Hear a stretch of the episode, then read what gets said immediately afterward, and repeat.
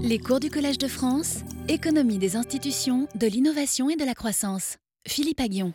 Donc je vais parler aujourd'hui d'externalité euh, de recherche, d'externalité technologique entre, euh, entre individus. Euh, c'est une question. Alors, je, retrouve, j'ai la craie là, donc c'est tout ce qu'il faut.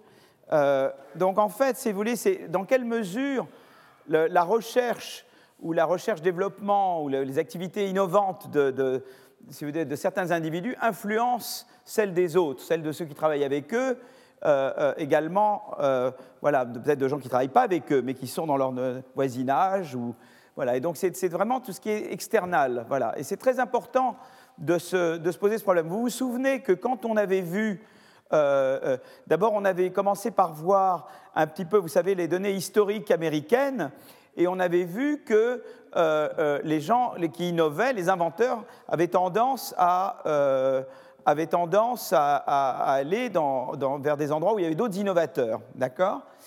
L'autre chose qu'on a vue, c'est qu'en général, d'être près de, zones accessibles, voyez, d'être près de ports ou près de. ça avait une influence sur l'innovation. Ça, c'est intéressant, c'est un aspect géographique, si vous voulez. et donc c'est intéressant de se demander euh, dans quelle mesure les autres sont importants dans vos activités de recherche et dans vos activités d'innovation. Euh, il y avait un peu un débat euh, il y a un an et demi à, une conférence où j'étais. Il y avait deux collègues à moi qui travaillaient également sur la croissance, Paul Romer et Robert Lucas. Robert Lucas a eu le prix Nobel. Paul Romer travaillait aussi sur la croissance endogène.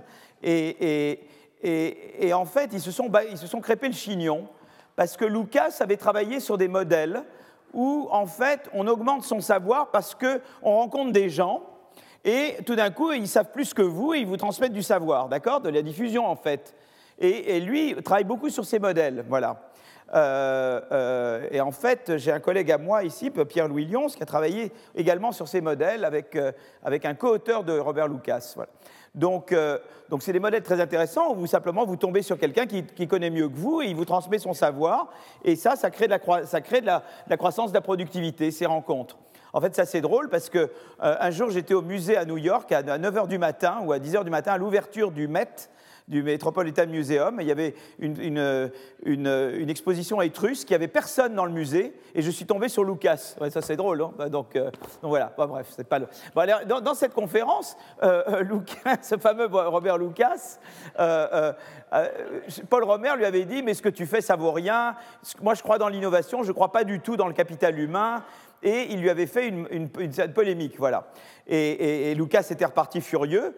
Et moi, je n'avais pas compris le sens de cette critique parce que je me disais, l'un n'est pas contradictoire avec l'autre. Il y a à la fois on fait de l'innovation, mais à la fois on apprend des autres. Et, les deux vont ensemble. Et les deux s'alimentent l'un l'autre. effectivement, je ne comprends pas pourquoi, au nom du fait qu'on croit dans l'innovation, on ne doit pas croire dans tout ce qui est apport des autres, si vous voulez. Voilà. Donc, euh, et en fait, de fait, maintenant, il y, a des, modèles qui commencent à se développer où les deux sont combinés. Et je parlerai d'un de ces modèles aujourd'hui. Euh, donc voilà, un petit peu l'idée que les autres, ça vous influence. Et ce débat, euh, voilà, qui me paraissait un petit peu mal, mal disons, injustifié. alors, il y a eu, il y a eu des études beaucoup dans les années 70, etc., par, euh, toute l'équipe d'un chercheur qui, euh, s'appelait euh, Zvi Grilikes. Et, il avait toute une, je dirais, une écurie de, chercheurs, mais de grands talents, qui travaillaient avec lui. Et ils ont essayé de regarder, de dire, voilà, quand il y a d'innovation dans une région, ça influence l'innovation dans des régions voisines. La RD, si par exemple vous êtes, euh, euh, vous êtes près de régions où il y a beaucoup de recherche-développement, il y a plus de chances que vous fassiez de la recherche-développement. Et donc ils ont essayé de mettre en, évidence des externalités géographiques, si vous voulez, euh, entre, entre, intensité en recherche-développement dans une région A et intensité de, RD dans des régions voisines. Voilà. Et, ils ont montré qu'il y a des, des corrélations. Et en fait, quand j'ai parlé, j'ai fait un papier sur inégalité-croissance récemment, et euh, je voulais regarder l'effet de l'innovation, euh, euh, comment l'innovation affectait les inégalités de revenus. Mais comme je voulais avoir une relation causale, il me fallait un instrument pour innovation dans un État américain donné, et un des instruments qui marchait bien, c'était l'intensité d'innovation dans les États environnement cet État-là et, c'est un bon instrument. Et c'est un bon instrument parce qu'effectivement, la recherche dans les autres pays, États, influence mon intensité en recherche-développement. Alors peut-être sous l'effet de la concurrence, quand les autres en font, j'en fais, mais aussi parce que euh, eh bien, je profite d'externalités technologiques. Les, gens me transmettent leur savoir. Je baigne dans un milieu où il y a du savoir. Vous avez vu également la dernière fois, on avait montré que euh, si on avait des parents euh, euh, euh, il y a deux fois quand j'ai fait l'inégalité, quand si on avait des parents qui travaillaient dans des secteurs innovants, on avait plus de chances d'innover. Ou si on avait des parents innovateurs, on avait plus de chances d'innover. Tout ça, c'est des externalités. Voyez Donc, on sent bien que c'est important, cette histoire d'externalité. C'est-à-dire que l'innovation est un processus social. On ne fait pas ça dans son coin et, et, le reste du monde n'existe pas. C'est un processus social. Et donc, il faut, on veut comprendre la nature de ce processus social d'innovation. C'est de ça que je vais parler, parler aujourd'hui aujourd'hui.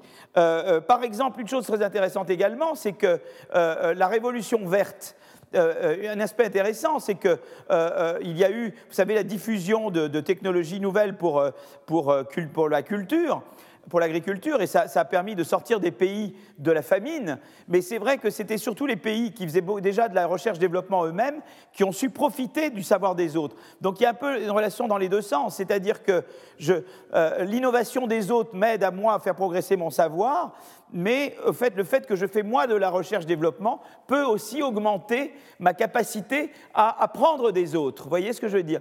Et donc, il y a cette notion euh, euh, qu'ont développée des, collègues à moi, Cohen, Levinthal, Cohen et Levinthal. Alors maintenant, vous savez, à partir d'aujourd'hui, je vais mettre toutes les références euh, en ligne et en fait on va remonter et vous aurez en fait d'ici une semaine ou deux semaines toutes les références de tous les articles que j'ai mentionnés dans ce cours. Comme ça vous pourrez vous-même aller regarder les articles. Mais Cohen et Vital ont, parlé de la notion de absorptive, alors absorptive capacity, c'est-à-dire l'idée que, en gros, euh, euh, si moi je fais de la, si moi je fais de la recherche, j'augmente ma capacité d'apprendre des autres. Voilà, ça, me, ça, fait que je peux plus facilement euh, euh, absorber les technologies des autres. C'est une idée intéressante. Euh, c'est-à-dire que c'est voilà, parce que des fois on pourrait penser, parce que si vous voulez, on, a pu penser qu'il y avait, vous voyez, on se dit si j'apprends des autres, si la R&D des autres m'est utile, à la limite on pourrait se dire pourquoi je dois en faire moi-même? Euh, euh, effectivement, on sait que si les autres font de la RD, vos voisins font de la RD, c'est déjà bon pour votre croissance. Donc vous pourriez vous dire, mais finalement, euh, pourquoi je dois, moi, me faire l'effort de faire de la recherche-développement Les autres en font. Et finalement, pourquoi moi je dois me fatiguer? Je vais faire de, free riding en anglais, je vais, je vais resquiller sur les autres. Euh, mais euh, contre l'idée du passager clandestin, si vous voulez, euh, eh bien, Cohen-Levinthal mettent en avant cette idée d'absorptive capacity. Ils disent non, au contraire, je vais vouloir faire de la R&D parce que ça me permet de mieux profiter de, ce que font les autres. Je peux dialoguer avec les autres. Je dois apprendre moi-même pour apprendre des autres. Voyez, voilà. Vous avez peut-être vu un film qui s'appelait Le rideau déchiré de Hitchcock. Vous avez jamais vu ce film où il y a, Paul Newman qui essaye de, prendre le savoir d'un physicien. Euh, d'un physicien est-allemand, euh, et, seulement lui, il a besoin déjà de connaître des choses, parce que si lui ne connaît rien, il ne peut pas engager l'autre, voyez et, donc voilà, ben ça c'est voilà, peut-être que, je ne sais pas si Cohen Levinthal avait vu le film d'Hitchcock avant de faire leur théorie, j'aurais dû leur demander. Voilà, un petit peu, j'essaye un peu d'introduire ce que se dit. Alors, ce que dit la théorie maintenant?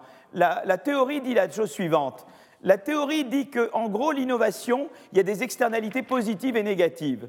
C'est-à-dire qu'il euh, y a ce qu'on appelle les, euh, euh, voilà, en anglais, intertemporal spillover. C'est-à-dire que mon innovation, si moi j'innove, c'est utile aux autres. Et donc les autres vont se reposer sur ce que je fais. Donc il y, a beaucoup l'idée que moi j'innove, c'est bon pour moi, j'aurai des rentes d'innovation, mais ça fait bouger la frontière de savoir et c'est bon pour tout le monde. C'est une externalité positive que j'exerce sur les autres après, d'accord? Que je ne prends pas pleinement en compte. Donc s'il n'y avait que ça, je, sous-investirais en recherche-développement parce que je ne prends pas en compte les externalités positives que j'exerce sur les autres. Mais il y a également, dans l'autre sens, il y a ce qu'on appelle business stealing. business stealing, c'est ce qu'on appelle les effets d'éviction. Hein, c'est les effets d'éviction, c'est-à-dire, en général, quand j'innove, c'est la création destructrice de Schumpeter. Quand j'innove, je remplace d'autres gens. Et ça, je ne l'internalise pas non plus. Ça, ça me fait faire. C'est le fait de ne pas internaliser ça veut dire que je fais trop de quelque part d'innovation par rapport à ce qui serait euh, optimal. Vous voyez, il y a de la duplication. On est peut-être plusieurs à faire et il n'y a qu'un gagnant. Vous voyez ce que je veux dire? Ça, c'est l'effet d'éviction. Et en gros, les, externalités de base, c'est celle-là. C'est l'effet de intertemporal spillover et l'effet d'éviction. Et, et, le tout, c'est de savoir d'abord quelle est l'importance de ces effets et comment ils jouent. Quoi. Voilà. Et, évidemment, ça, influe aussi sur l'intervention publique. Si l'effet dominant, c'est celui-là, ça veut dire que vraiment, globalement, on ne fait pas assez de recherche, et donc il faut subventionner la recherche. Et il faut que l'État intervienne. D'accord? Mais peut-être qu'il se pourrait que ce soit cet effet-là qui soit dominant. Auquel cas, on pense l'intervention de l'État devrait être pensée différemment. Et donc, il faut essayer de voir est-ce qu'on peut mesurer l'importance de ces effets. Voyez Et donc là, je vais vous parler de, de tentatives de, de, dernier cri, un peu de la recherche, pour essayer de mesurer l'effet d'externalité positive et l'effet d'éviction dans la recherche. Parce qu'évidemment, ces effets ont une implication importante pour les décisions publiques, pour les politiques publiques. D'accord et donc je vais vous parler de ça. C'est une longue introduction, je vous embête beaucoup aujourd'hui avec des, avec, des, avec des généralités. C'est un petit peu pour vous mettre dans le bain là, hein, voilà. Hein. donc en gros, qu'est-ce qu'il y avait? Externalité, ben, il y a eu des études dès les années 60, Grillikes vous dit la recherche que fait les autres, ça influe sur euh, ma recherche et sur la croissance de ma productivité on peut penser que du coup, je vais freerider sur les autres. Non, parce que Cohen Levinthal arrive et ils disent non, absorptive capacity, ma R&D augmente ma capacité à absorber les autres. C'est l'histoire de c'est euh, Cohen Levinthal et Hitchcock, d'accord? Et puis après, je vous ai dit bon, en gros, regardons de manière systématique. Il y a ces deux types d'effets. Il y a intertemporal spillover et il y a le business stealing, et je vais regarder l'importance de ces effets relatifs. D'accord? C'est un petit peu ce que je. Donc maintenant, je vais commencer. J'ai beaucoup de choses à vous montrer aujourd'hui, donc euh, on va y aller. Euh, euh, c'est assez soutenu, mais c'est. Voilà. alors je vais. donc la partie zéro, vous voyez, j'ai une partie zéro, j'ai en fait cinq parties, d'accord? Donc on a du boulot là aujourd'hui. Hein je, vous, je, vous, mets à rude épreuve. Donc c'est des généralités. Hein donc chaque innovation, c'est ce que je vous ai dit là, je fais que répéter ce que j'ai dit, j'annonce un peu le plan. Chaque innovation pousse la frontière technologique, ce qui stimule d'autres innovations dans le futur, mais que l'innovateur initial n'internalise pas. En anglais, on utilise le terme intertemporal knowledge spillover, celui-là, hein, d'accord? Le premier là. Ensuite, deuxièmement, chaque innovation évince des activités existantes. En anglais, on utilise le terme de business stealing effect. Et ça, c'est l'effet d'éviction dont je vous ai parlé là. L'effet de Cohen-Levinthal, c'est un effet qu'il faudrait rajouter à ici, si vous voulez. C'est encore un effet différent de celui-là et de celui-là. C'est un effet qui tempère un peu celui-là. Voilà. Mais euh, c'est ça que je voulais vous dire là. Donc on va surtout se, se pencher sur ces deux effets.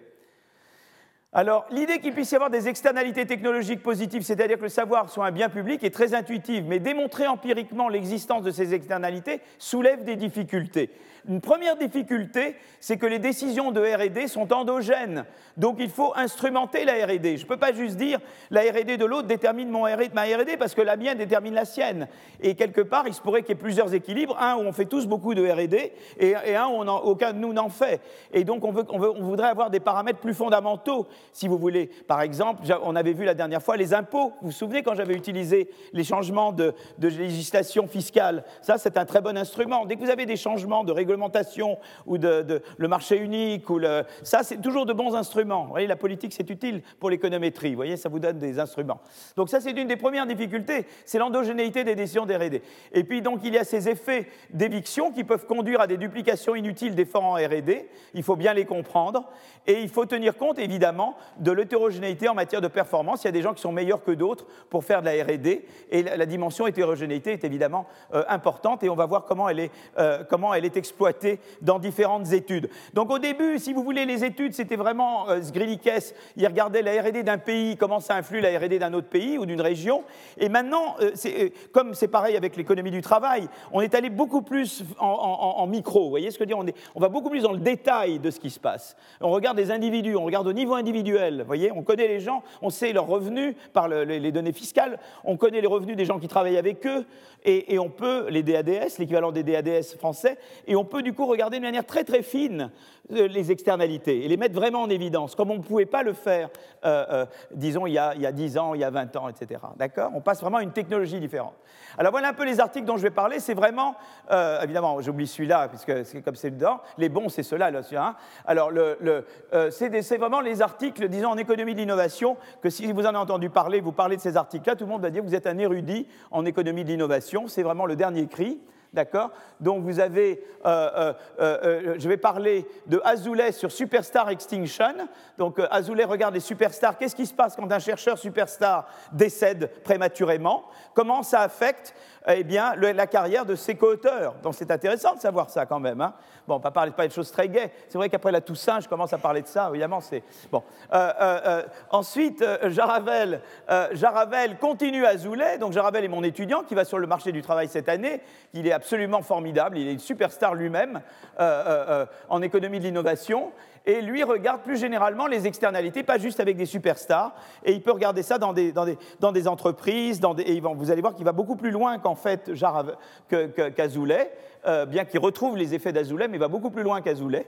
Euh, d'ailleurs, c'est très sympa la recherche, parce que vous voyez, Azoulay lui-même maintenant reconnaît que Jaravel fait beaucoup mieux que lui, et il s'incline devant Jaravel. C'est ça la, profession. Il y a la destruction créatrice, et dans notre profession également. Voilà. Euh, euh, troisième, la troisième chose, je vais parler de, cet article de Borjas et Doran, et qui montre comment, quand il y a eu l'effondrement de l'Union soviétique, eh bien, euh, euh, euh, des mathématiciens soviétiques, russes, sont venus, ont émigré dans différents pays. Comme les États-Unis ont été plus malins que nous pour les attirer, ils sont surtout allés, enfin, ils sont venus, il y en a qui sont venus chez nous, parce qu'on a quand même, heureusement qu'on a des mathématiciens géniaux chez nous, mais ce n'est pas grâce à la politique des, des gouvernements. ils sont venus beaucoup aux États-Unis travailler. Et ça a eu un impact important sur les chercheurs américains les mathématiciens américains. Et donc, on va voir l'effet d'éviction. Là, surtout Azoulay et Jaravel, on va mettre en évidence l'effet de spillover, l'effet d'externalité positive. Mais dans le papier de Borjas, on va mettre en évidence l'effet d'éviction. Vous voyez, on va montrer qu'il y a vraiment un effet d'éviction. Les, Russes sont arrivés, et partout où ils étaient bons, les Américains, ça a été mauvais pour eux, pour ceux qui étaient déjà euh, des États-Unis. Bon, donc ça, on va regarder ça. Ensuite, on va, on va parler de, disons, de l'importance dans la croissance des interactions. Donc ça, c'est l'article de Axigit et al. Euh, euh, voilà, donc ça c'est le Dancing with the Stars. Hein. Euh, et donc on va regarder un petit peu comment ça. Et après, moi, je vais vous parler d'externalité dans le, climat. Vous voyez, je vais vous montrer, je vais vous montrer que c'est important ce que moi j'ai fait dans le passé par rapport à ce que je fais aujourd'hui, ou ce que font d'autres entreprises. disons, est-ce que si je suis entouré de gens qui font de, de l'innovation propre, j'ai plus de chances de faire de l'innovation propre. Si je suis entouré par des gens qui font de l'innovation dans, le, dans, le, dans les hydrocarbures, j'ai plus de, de chances de faire de l'innovation D'où l'importance de la politique climatique, d'accord? Et donc, je vais, voilà. C'est un peu le programme des réjouissances aujourd'hui. Peut-être vous regrettez d'être. Euh, voilà, c'est ça que je vais faire. Hein. Voilà. Donc Azoulay, il considère la mort, l'effet de la mort prématurée de chercheurs superstars dans le domaine des sciences biomédicales comme source exogène de variation dans la composition des réseaux de leurs coauteurs. Il regarde l'effet sur la productivité euh, scientifique des coauteurs. Le deuxième, c'est Jaravel. Il analyse comment la mort prématurée de certains inventeurs affecte les revenus futurs et le flux de brevets futurs de leurs collaborateurs. On va mettre un effet, en effet un effet important de la mort d'un inventeur sur les revenus futurs et le flux de brevets ajusté par les citations. D'accord? Euh, euh, ensuite, il y a Borjas, analyse les effets de vagues d'immigration de mathématiciens russes vers les États-Unis et montre qu'il y a surtout un effet d'éviction à l'encontre des mathématiciens américains. D'accord Et puis euh, ensuite, euh, Axigit, eux, regardent les interactions comme source de diffusion du savoir, donc d'innovation, et construisent un modèle pour essayer de chiffrer l'impact de ces interactions sur la croissance et montrent que c'est très important. Donc ça, c'est une réponse à Romer. Vous vous souvenez que j'ai parlé de ce débat Romer-Lucas C'est une des manières de répondre à Romer euh, que de montrer cette étude. ensuite, il y a moi, ce que je mon travail avec mes co-auteurs, euh, où on regarde, on montre qu'une entreprise qui, dans le passé, a beaucoup innové dans les technologies polluantes, tend à innover davantage dans ces technologies. Et une entreprise dont les chercheurs proviennent surtout de pays polluants tend à innover davantage dans les technologies polluantes. Voilà, et, donc et ça, ça sera un petit peu ce que je fais aujourd'hui. Donc ça, c'est le, le, programme des réjouissances. Et donc, euh, sans, tarder, je vais passer, à, euh, je vais passer au premier. À, à, à, voilà. Je vais passer, je suis là. Voilà, je vais, euh, dans l'affichage. Alors, mode plein écran. Voilà. Alors là, je passe au superstar. Donc c'est Azoulay avec deux co-auteurs. Pierre Azoulay, c'est un Français qui est parti euh, au MIT. Il est au MIT Sloan School, euh, l'école de business du MIT. Ils ont un groupe très actif sur innovation, avec d'autres chercheurs. Vraiment, c'est un, groupe formidable. donc ils regardent l'effet des superstars. Donc l'idée générale, c'est de dire voilà, eh bien, les superstars, en général, elles font travailler beaucoup de gens, et beaucoup de gens travaillent avec eux, profitent de ce qu'ils font, et ça fait la carrière d'autres gens également. Et, seulement, il arrive que les superstars meurent, prématurément. Et euh, du coup, on peut regarder, on peut comparer, disons, l'évolution de co-auteurs de superstars qui meurent prématurément de, euh, de, co-auteurs de gens qui sont en tout point identiques aux superstars, mais sauf qu'ils ne meurent pas prématurément. Vous voyez ce que je veux dire? Et donc, on, explore cette différence Hein, cette discontinuité, cette difference in difference, comme on dit en anglais, pour, euh, pour identifier l'importance de l'effet de perdre un co-auteur qui est une superstar. Voyez C'est très. Euh, voilà. Euh, donc on suit. alors ils suivent donc alors qu'est-ce que fait il, il, étudie l'évolution de production des collaborateurs de 112 éminents biologistes décédés de façon subite et inattendue. Alors, euh, pourquoi s'intéresser au domaine de la biologie? Ben, C'est un domaine intéressant parce que d'abord, il y a une politique publique dans la biologie. Les subventions publiques sont très importantes aux États-Unis. 29,5 milliards de dollars en 2008. Euh, euh, les changements technologiques ont été majeurs en biologie, en sciences médicales au cours des dernières années. Euh, donc, euh, et, il y a une importance très, euh, vraiment prépondérante, et ça on le verra à nouveau dans deux semaines quand je parlerai de l'économie de la science, entre ce qui est recherche fondamentale et recherche appliquée. Donc quand je, parlerai de ça à nouveau, mais déjà je veux que cette idée intervienne en vous, c'est il y a vraiment l'aspect recherche fondamentale, recherche appliquée, c'est-à-dire qu'en gros, mais ça j'en parlerai de manière plus détaillée dans deux semaines, mais vous pouvez regarder, c'est de manière très simplifiée, l'exploration d'une ligne de recherche comme quelque chose à plusieurs étapes. Vous avez l'idée I0 après ça devient l'idée I1, etc. Ensuite l'idée IN et la commercialisation. C'est-à-dire que vous pouvez penser qu'une idée, vous la prenez de manière très fondamentale et puis vous l'améliorez, améliorez, améliorez, puis à un moment donné, elle devient quelque chose de commercialisable. En fait, c'est beaucoup plus compliqué parce que souvent, au niveau fondamental, on a des idées qui vous viennent du stade beaucoup plus pratique. Mais disons que c'est une manière déjà de représenter les choses. Et, euh, la question, c'est de savoir, évidemment, euh, la recherche fondamentale, c'est celle qui conduit aux innovations qui sont à un stade très très linéaire, et la recherche plus appliquée, c'est celle qui conduit à des, innovations qui sont beaucoup plus près de la commercialisation. Euh, et, évidemment, et on verra que, c'est assez différent, que, eh bien, que, les, externalités euh, en jeu sont différentes et que, pourquoi ça fait sens pour, un gouvernement d'intervenir d'une manière ou d'une autre, surtout au niveau fondamental. Mais donc ça, on verra ça petit à petit, mais c'est euh, un domaine où c'est particulièrement vrai, c'est la biologie, et les exemples que je prendrai dans deux semaines également seront essentiellement tirés de la biologie. D'accord euh, euh, ensuite, bon, ben, euh, les salaires sont variables, ils sont conditionnés aux bourses de recherche obtenues. Hein.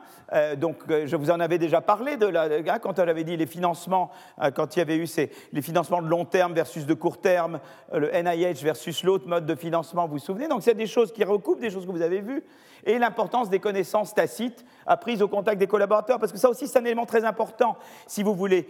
Dans le savoir, il y a le savoir codifiable. Hein, celui que vous pouvez répliquer dans une recette de cuisine. Et puis il y a le, savoir qui n'est pas codifiable, que vous apprenez parce que vous travaillez avec quelqu'un. Et c'est ce qu'on appelle le savoir tacite. Et l'importance du savoir tacite, évidemment, joue un rôle et, elle intervient beaucoup à ce niveau-là. Alors, euh, donc qu'est-ce que fait Azoulay? Il regarde un panel, c'est-à-dire des individus au cours du temps, un panel de 5267 collaborateurs de stars du monde scientifique et ils regardent l'évolution de leur production scientifique après le décès prématuré d'un chercheur superstar en termes de publication, de citations et de bourses. Et la période utilisée est 79-2003. Alors comment définir un décès inattendu? Eh bien, le, groupe euh, il regarde 112 décès inattendus. Un décès, euh, euh, c'est quelque chose, un décès dit, inattendu par Azoulay et ses co-auteurs quand, quand, il a lieu moins d'un mois après le diagnostic, s'il y a eu le diagnostic. Vous voyez ce que je veux dire? Donc, c'est vraiment l'idée de quelque chose de très soudain. Pensez à une maladie foudroyante, une attaque cardiaque, un crash aérien, un accident de plongée, etc. D'accord? Et le groupe de contrôle, c'est 163 décès anticipés c'est-à-dire euh, tous les cas non compris dans la précédente définition. Euh, par exemple, les, longues maladies, quoi. Et, donc il compare ces deux groupes, voyez, et il dit voilà, voyez des co-auteurs, il y a des co-auteurs qui, de gens qui meurent de manière, voyez, de prévue et pas prévue. Et est-ce que je vois des différences, d'accord C'est ça que fait Azoulay. On va voir que Jaravel fait quelque chose de beaucoup plus convaincant que ce que fait. Mais Azoulay, disons que Jaravel, il y avait Azoulay avant, hein, c'est toujours comme ça la recherche. S'il n'y avait pas eu Azoulay, il n'y aurait peut-être pas eu Jaravel, d'accord Donc euh, et donc, euh, qu'est-ce que montre euh, euh, Donc, on voit à peu près les superstars. Donc, ça, c'est les superstars. Ben, ils ont en moyenne, quand ils décèdent, 57 ans. ils ont en moyenne 47 collaborateurs. voilà, et, et ils, ont un funding de, disons, de, alors ça, ça représente combien Ça, ça représente 10 millions d'euros? 10 millions d'euros, c'est ça, à peu près hein? Et, euh, euh, et, puis, en général, le nombre de publications, vous voyez, donc, euh, donc ils ont quand même, c'est des gens qui ont beaucoup de publications, typiquement. Hein voilà. et citations, très nombreuses citations par publication. Donc, c'est des gens qui publient beaucoup et qui, par, et qui par, par, article, ont beaucoup de citations. Enfin, ça, c'est les citations, je pense que les 8000, ça doit être des Google Sites, je pense, non? C'est pas des Google ou des. Hein? C'est ça? Voilà, donc c'est des gens en général qui meurent à 5 voilà, jeunes, évidemment, par définition. Euh, euh, ils ont beaucoup de collaborateurs, ils ont, beaucoup de fonds, ils mobilisent beaucoup de fonds du National Institute of Health, quand c'est dans la biologie hein, dont on parle. Ils ont beaucoup de publications et ils ont un indice de citation 8000 Google, c'est un, très raisonnable indice. Voilà. Euh, voilà, par exemple, M. Isner, décès à la suite d'une attaque cardiaque en 2001 et son domaine, c'est la médecine, Internet, cardiologie, pionnier en thérapie génétique, euh, génique. En thérapie génique ou génétique? Génétique, je pense. Oui, génique, je ne connais pas. Voilà. Donc, euh, donc, voilà. Alors, qu'est-ce qu'ils font? C'est qu'ils peuvent, ce que peuvent faire, euh, euh, ce que font, ce que fait Azoulay et ses co-auteurs, c'est qu'en fait, il arrive à, matcher, c'est-à-dire qu'on arrive à, on, voit à partir des publications qui a travaillé avec qui, parce que le tout, c'est de, localiser les co-auteurs, et on localise les co-auteurs à partir, à partir des, des, des, noms et, des, publications. Alors, des fois, il y a des problèmes d'homonymie. C'est pour ça que normalement, on devrait arriver à taux de 100% de réussite d'utiliser les papiers et les noms des co-auteurs par les papiers mais des fois, il y a plusieurs gens qui ont le même nom. Surtout John Smith, par exemple, c'est très facile d'avoir John Smith, ou euh, je connais plusieurs. J'avais un homonyme à moi, vous savez. Il y avait un autre, Philippe Aguillon. je ne vais pas vous raconter les histoires de mon homonyme. Des fois, il faisait des bêtises, il avait des accidents de voiture, ça m'est retombé chez moi, mais je ne veux pas vous avec une histoire d'homonyme. Voilà. Euh, euh, voilà, donc si vous voulez, mais c'est donc on regarde par les co-auteurs, on regarde les papiers et on dit voilà celui-là, il a tel co-auteur, etc. Et on, et on a une trace de, de tous les co-auteurs. Euh, euh, euh, donc en gros, qu'est-ce qu'il fait? Alors vous embêtez pas avec les équations, c'est qu'il regarde eh bien, eh la, recherche des co-auteurs. Donc le J, Monsieur J, c'est le collègue, c'est le co-auteur de la superstar, et il regarde comment le nombre de publications, le nombre de citations ou les bourses que mobilise Monsieur J hein, dépend, eh bien, est affecté par euh, euh, par, le fait qu'il y ait eu mort prématurée de, de M.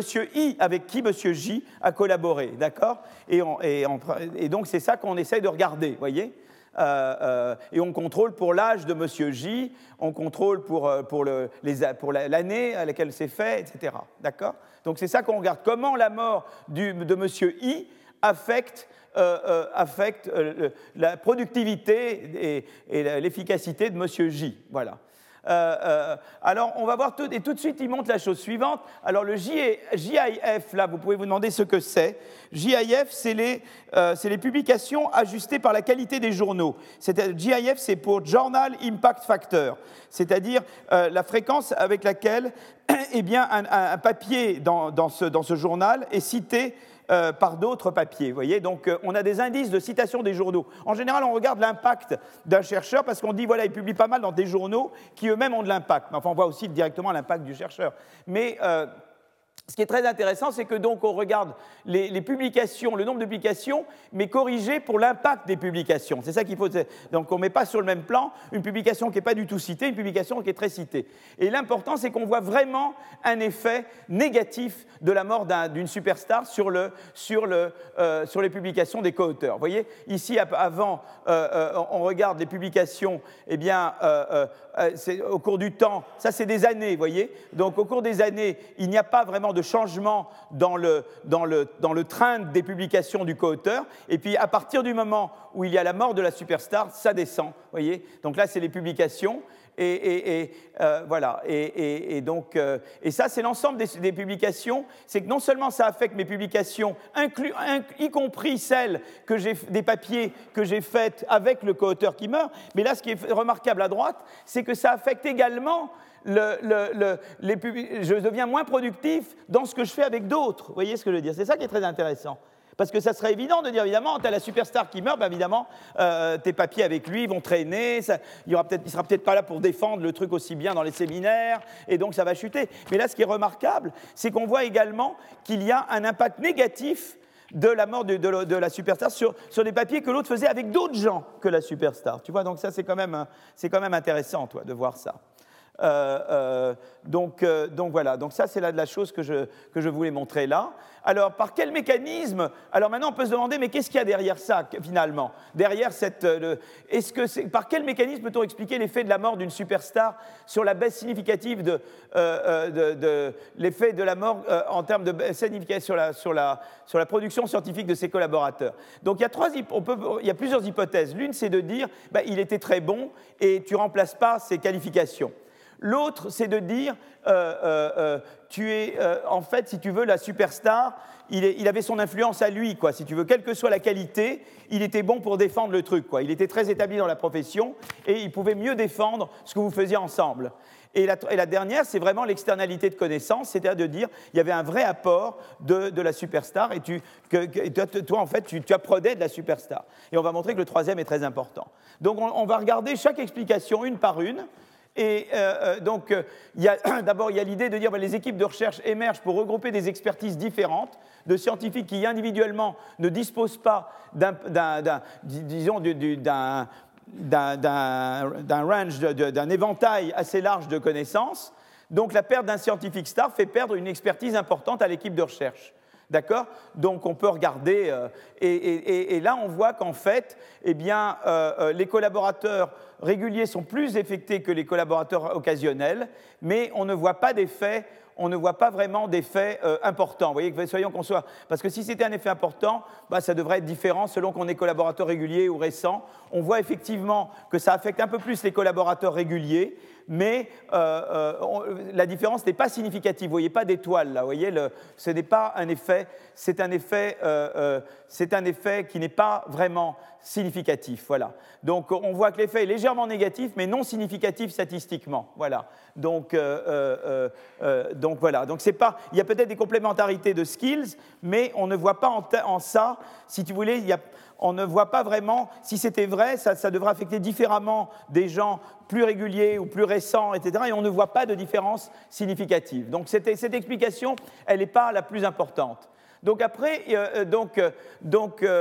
ça, on n'arrive pas il y a peut-être un peu de imperfect skill substitution, mais ça ne peut pas être l'effet principal. Voilà. Donc on va maintenant dans, un autre, euh, euh, dans un autre, euh, une autre explication, c'est que les superstars peuvent permettre à leurs collaborateurs un accès plus facile aux ressources, fonds de recherche, charges administratives. Vous voyez, y a beaucoup, ils mobilisent des ressources plus grandes et ils ont accès, ils peuvent facilement obtenir des bourses, etc.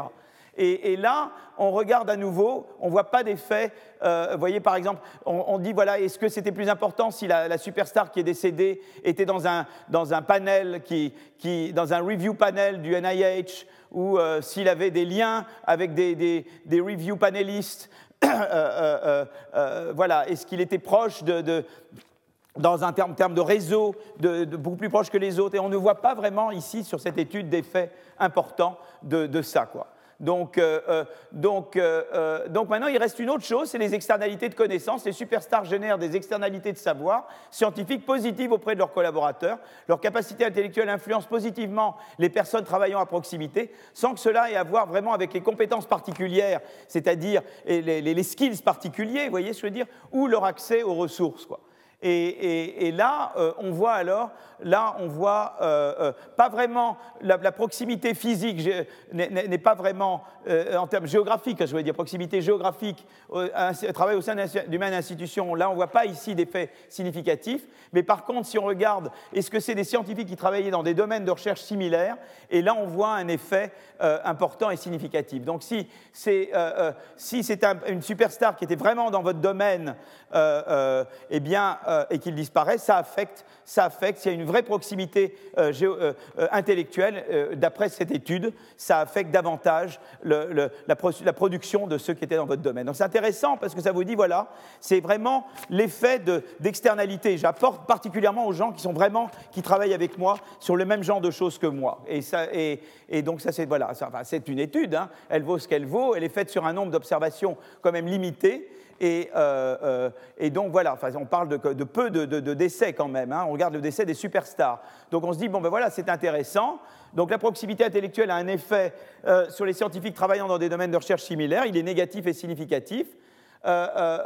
donc voilà, les superstars développent des idées innovantes dans leur domaine. Ces idées se diffusent parmi les co-auteurs dans les domaines d'études sont connexes. Voilà, la proximité importante pour la production scientifique n'est pas tant géographique que dans l'espace des idées.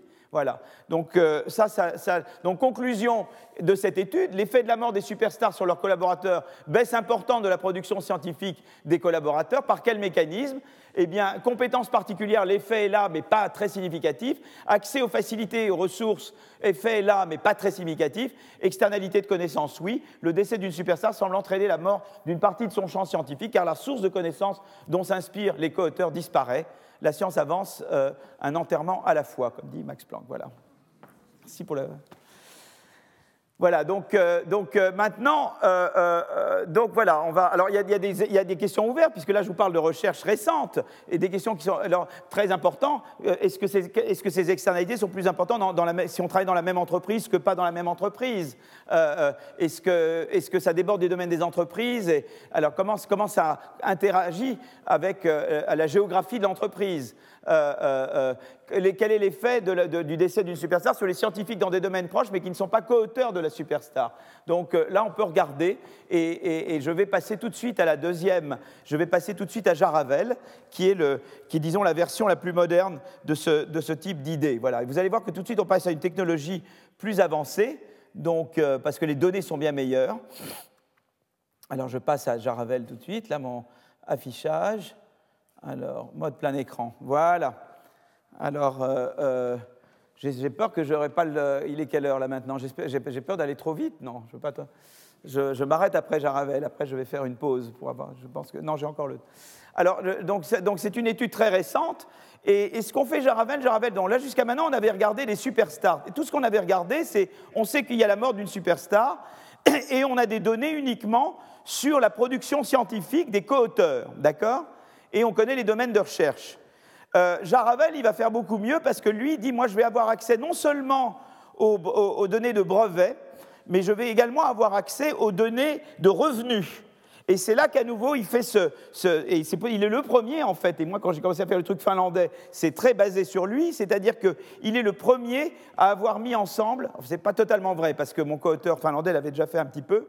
Mais à mettre ensemble des données de revenus individuels et des données de brevets parce qu'il a accès à des données fiscales. D'accord? Donc, euh, en fait, euh, vous voyez, elle est US Department of Treasury, Neviana Petkova, et donc Jaravel, qu'est-ce qu'il fait? Il doit aller, parce qu'il n'a pas le droit de regarder ses données à Harvard, il quitte Harvard et il va régulièrement faire des séjours à Washington pour pouvoir être dans le bureau avec euh, Petkova, parce que c'est ensemble qu'ils peuvent regarder les données de revenus et devoir regarder l'impact qu'a la mort d'un auteur sur les revenus futurs du, du co-auteur. Pas juste la production scientifique, mais les revenus futurs du co-auteur. D'accord?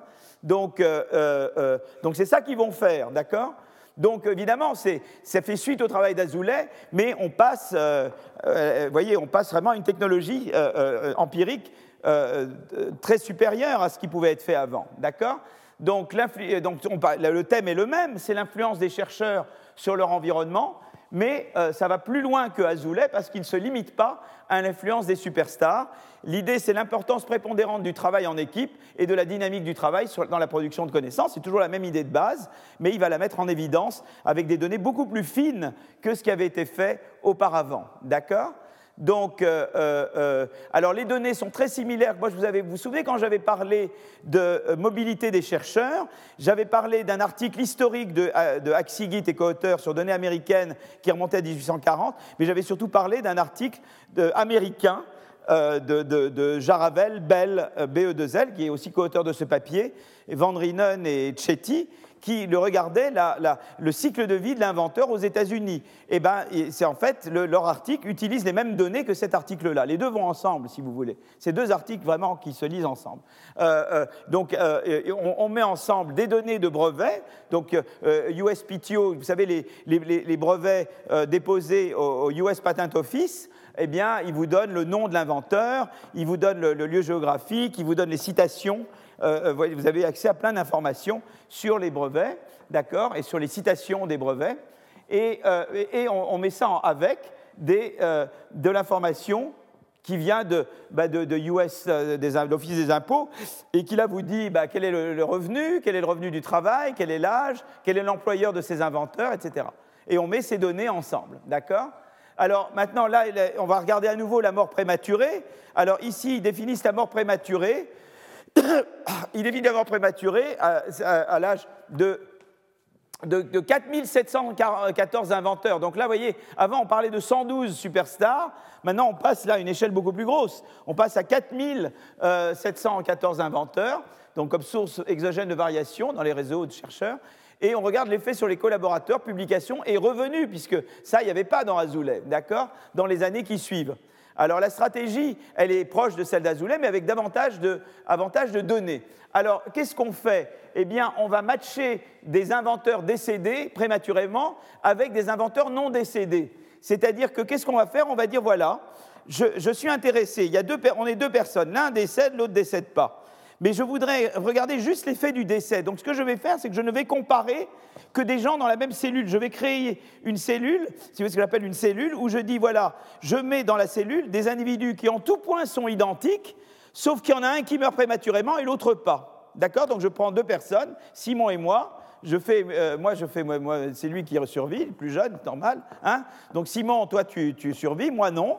Euh, on est identiques en tout point, d'accord? Et on va regarder tes co-auteurs et mes co-auteurs, et on va comparer. On va faire comme si, tu vois, on va créer un groupe de, on va créer un groupe de ce qu'on appelle de, placebo. Vous voyez, c'est-à-dire que si, Simon est identique en tout point à moi qui meurs, il est mon placebo. Et on va regarder l'évolution des, co-auteurs des revenus et des, brevets des co-auteurs de, de Simon par rapport à moi.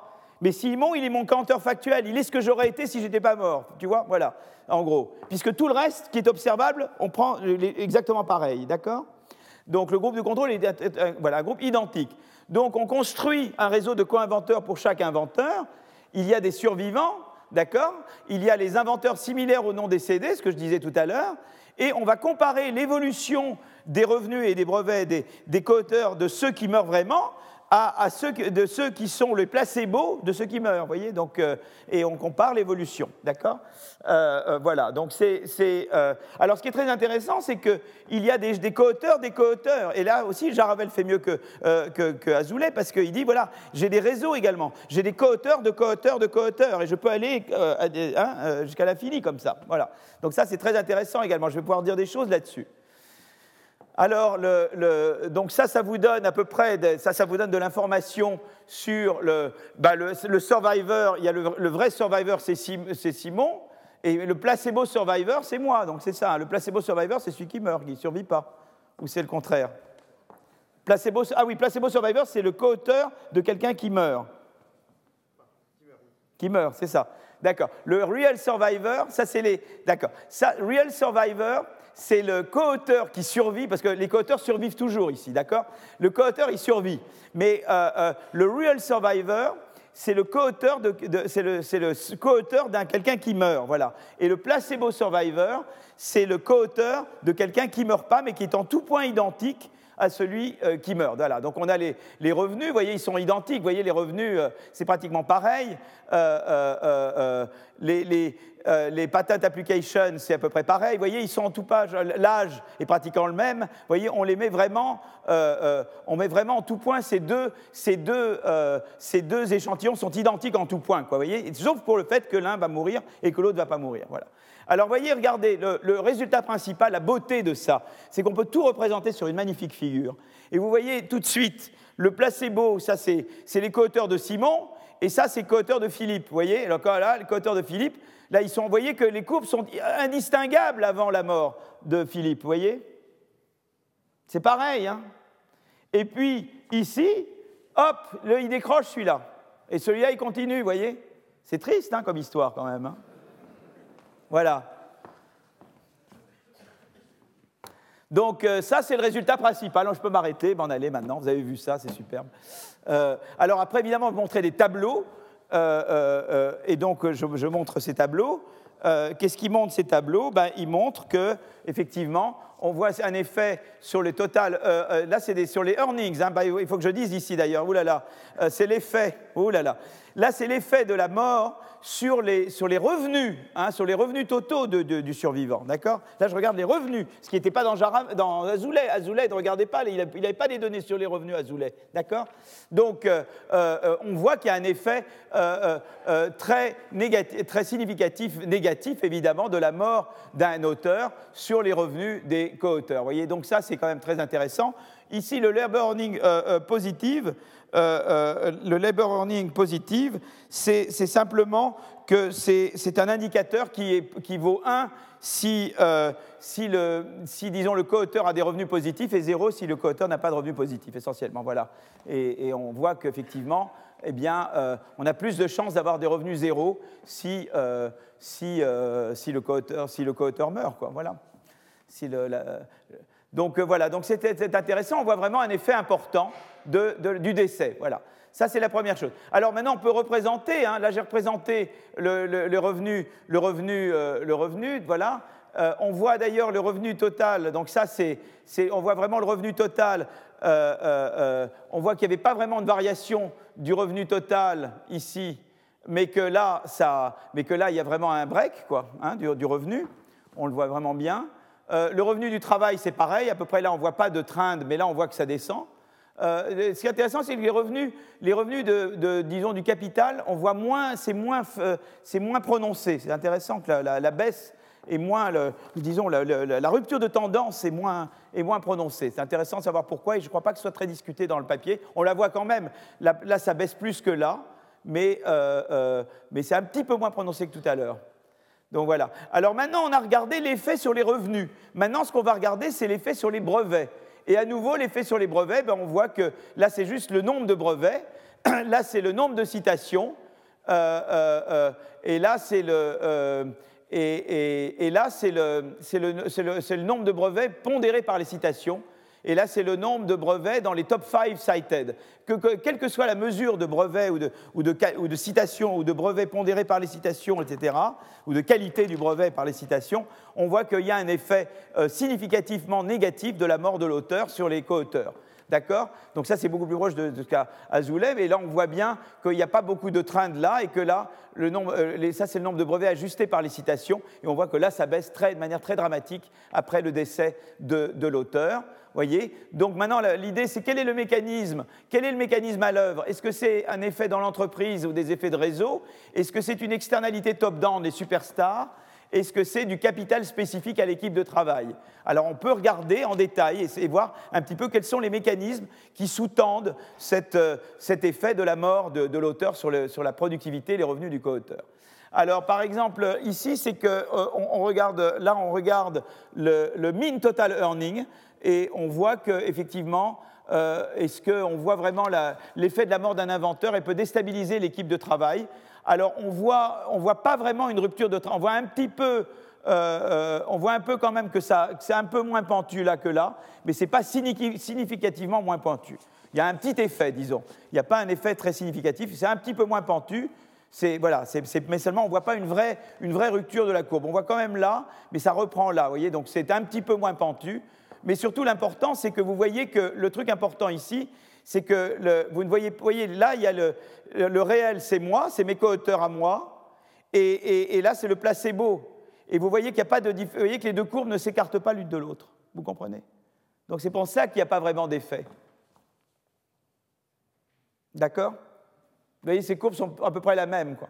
Là, c'est le, le mean total earnings des co-auteurs, de l'équipe, vous voyez? Vous voyez que ce n'est pas très différent pour des gens qui sont des co-auteurs de Simon et les gens qui sont mes co-auteurs. Donc ça, bon, on déstabilise l'équipe de travail, ça n'a pas l'air d'être l'effet dominant. Euh, euh, l'effet de réseau, on peut le regarder, c'est-à-dire, euh, donc, donc, on voit effet de réseau, on ne voit pas vraiment d'effet de réseau, voyez, sur le... Donc là, c'est second degree connection, c'est relatif to second degree connection. Là, on regarde l'effet et ce que c'est euh, la mort de, quelqu'un qui est un co-auteur de quelqu'un, quoi. Et on voit qu'il n'y a pas vraiment un effet de réseau très important, hein, puisque les deux courbes restent, restent, les mêmes à peu près. Hmm. Alors, euh, euh, donc, effet dans l'entreprise, effet de réseau, pas vraiment. Hein. Alors maintenant, ça pourrait être un effet superstar à nouveau. Alors là, on regarde, ça c'est très intéressant parce que là, on regarde le, si vous voulez, le quartile de revenus. Et là, on a une manière, c'est assez sympa parce que Superstar, on peut regarder Superstar en termes de revenus. Et là, c'est les, revenus. Là, horizontalement, c'est les revenus du survivant, et euh, verticalement, euh, euh, c'est les revenus du, du, co-auteur mort. Alors, quand on est en bas, on est dans le cas d'une superstar, c'est-à-dire que le co-auteur mort avait, avait, des revenus très élevés. Et on voit que, quel que soit la qualité du. vous voyez, là ça, reflète un peu la qualité du survivant. Et là, ça reflète la qualité du mort. D'accord? Alors on prend le, mort de, qualité maximum. Et vous voyez que quelle que soit la qualité le, du, euh, le revenu de départ du, du co-auteur, donc si c'était un co-auteur déjà ou lui-même connu ou lui-même plutôt débutant, etc., on voit que l'effet est toujours négatif. Donc on voit l'effet de superstar. On retrouve l'effet de superstar d'Azoulay. Voyez? Si vous avez un superstar qui meurt, eh bien, quel que soit le niveau de ses co-auteurs, on voit une baisse sensible du revenu des co-auteurs. D'accord? Euh, euh, Mais on, voit aussi que c'est assez intéressant, c'est qu'on euh, voit un effet sur toute la diagonale. Si c'était juste un effet superstar, on verrait que des étoiles là et rien ailleurs. Or, vous voyez que vous avez des étoiles partout, et notamment sur la diagonale, ce qui montre que ça va au-delà d'un effet superstar. Vous voyez? D'accord? Voilà, donc ça c'est intéressant. Et en général, vous affectez les revenus des gens moins bons que vous. Vous voyez, c'est intéressant ça aussi. Regardez, je suis à niveau 2, j'affecte peu les revenus de gens qui sont meilleurs que moi mais j'affecte les revenus des gens moins bons. Vous voyez, c'est intéressant qu'il y ait peu d'étoiles au-dessus de la diagonale, mais que vous avez des étoiles au-dessous de la diagonale. Vous voyez?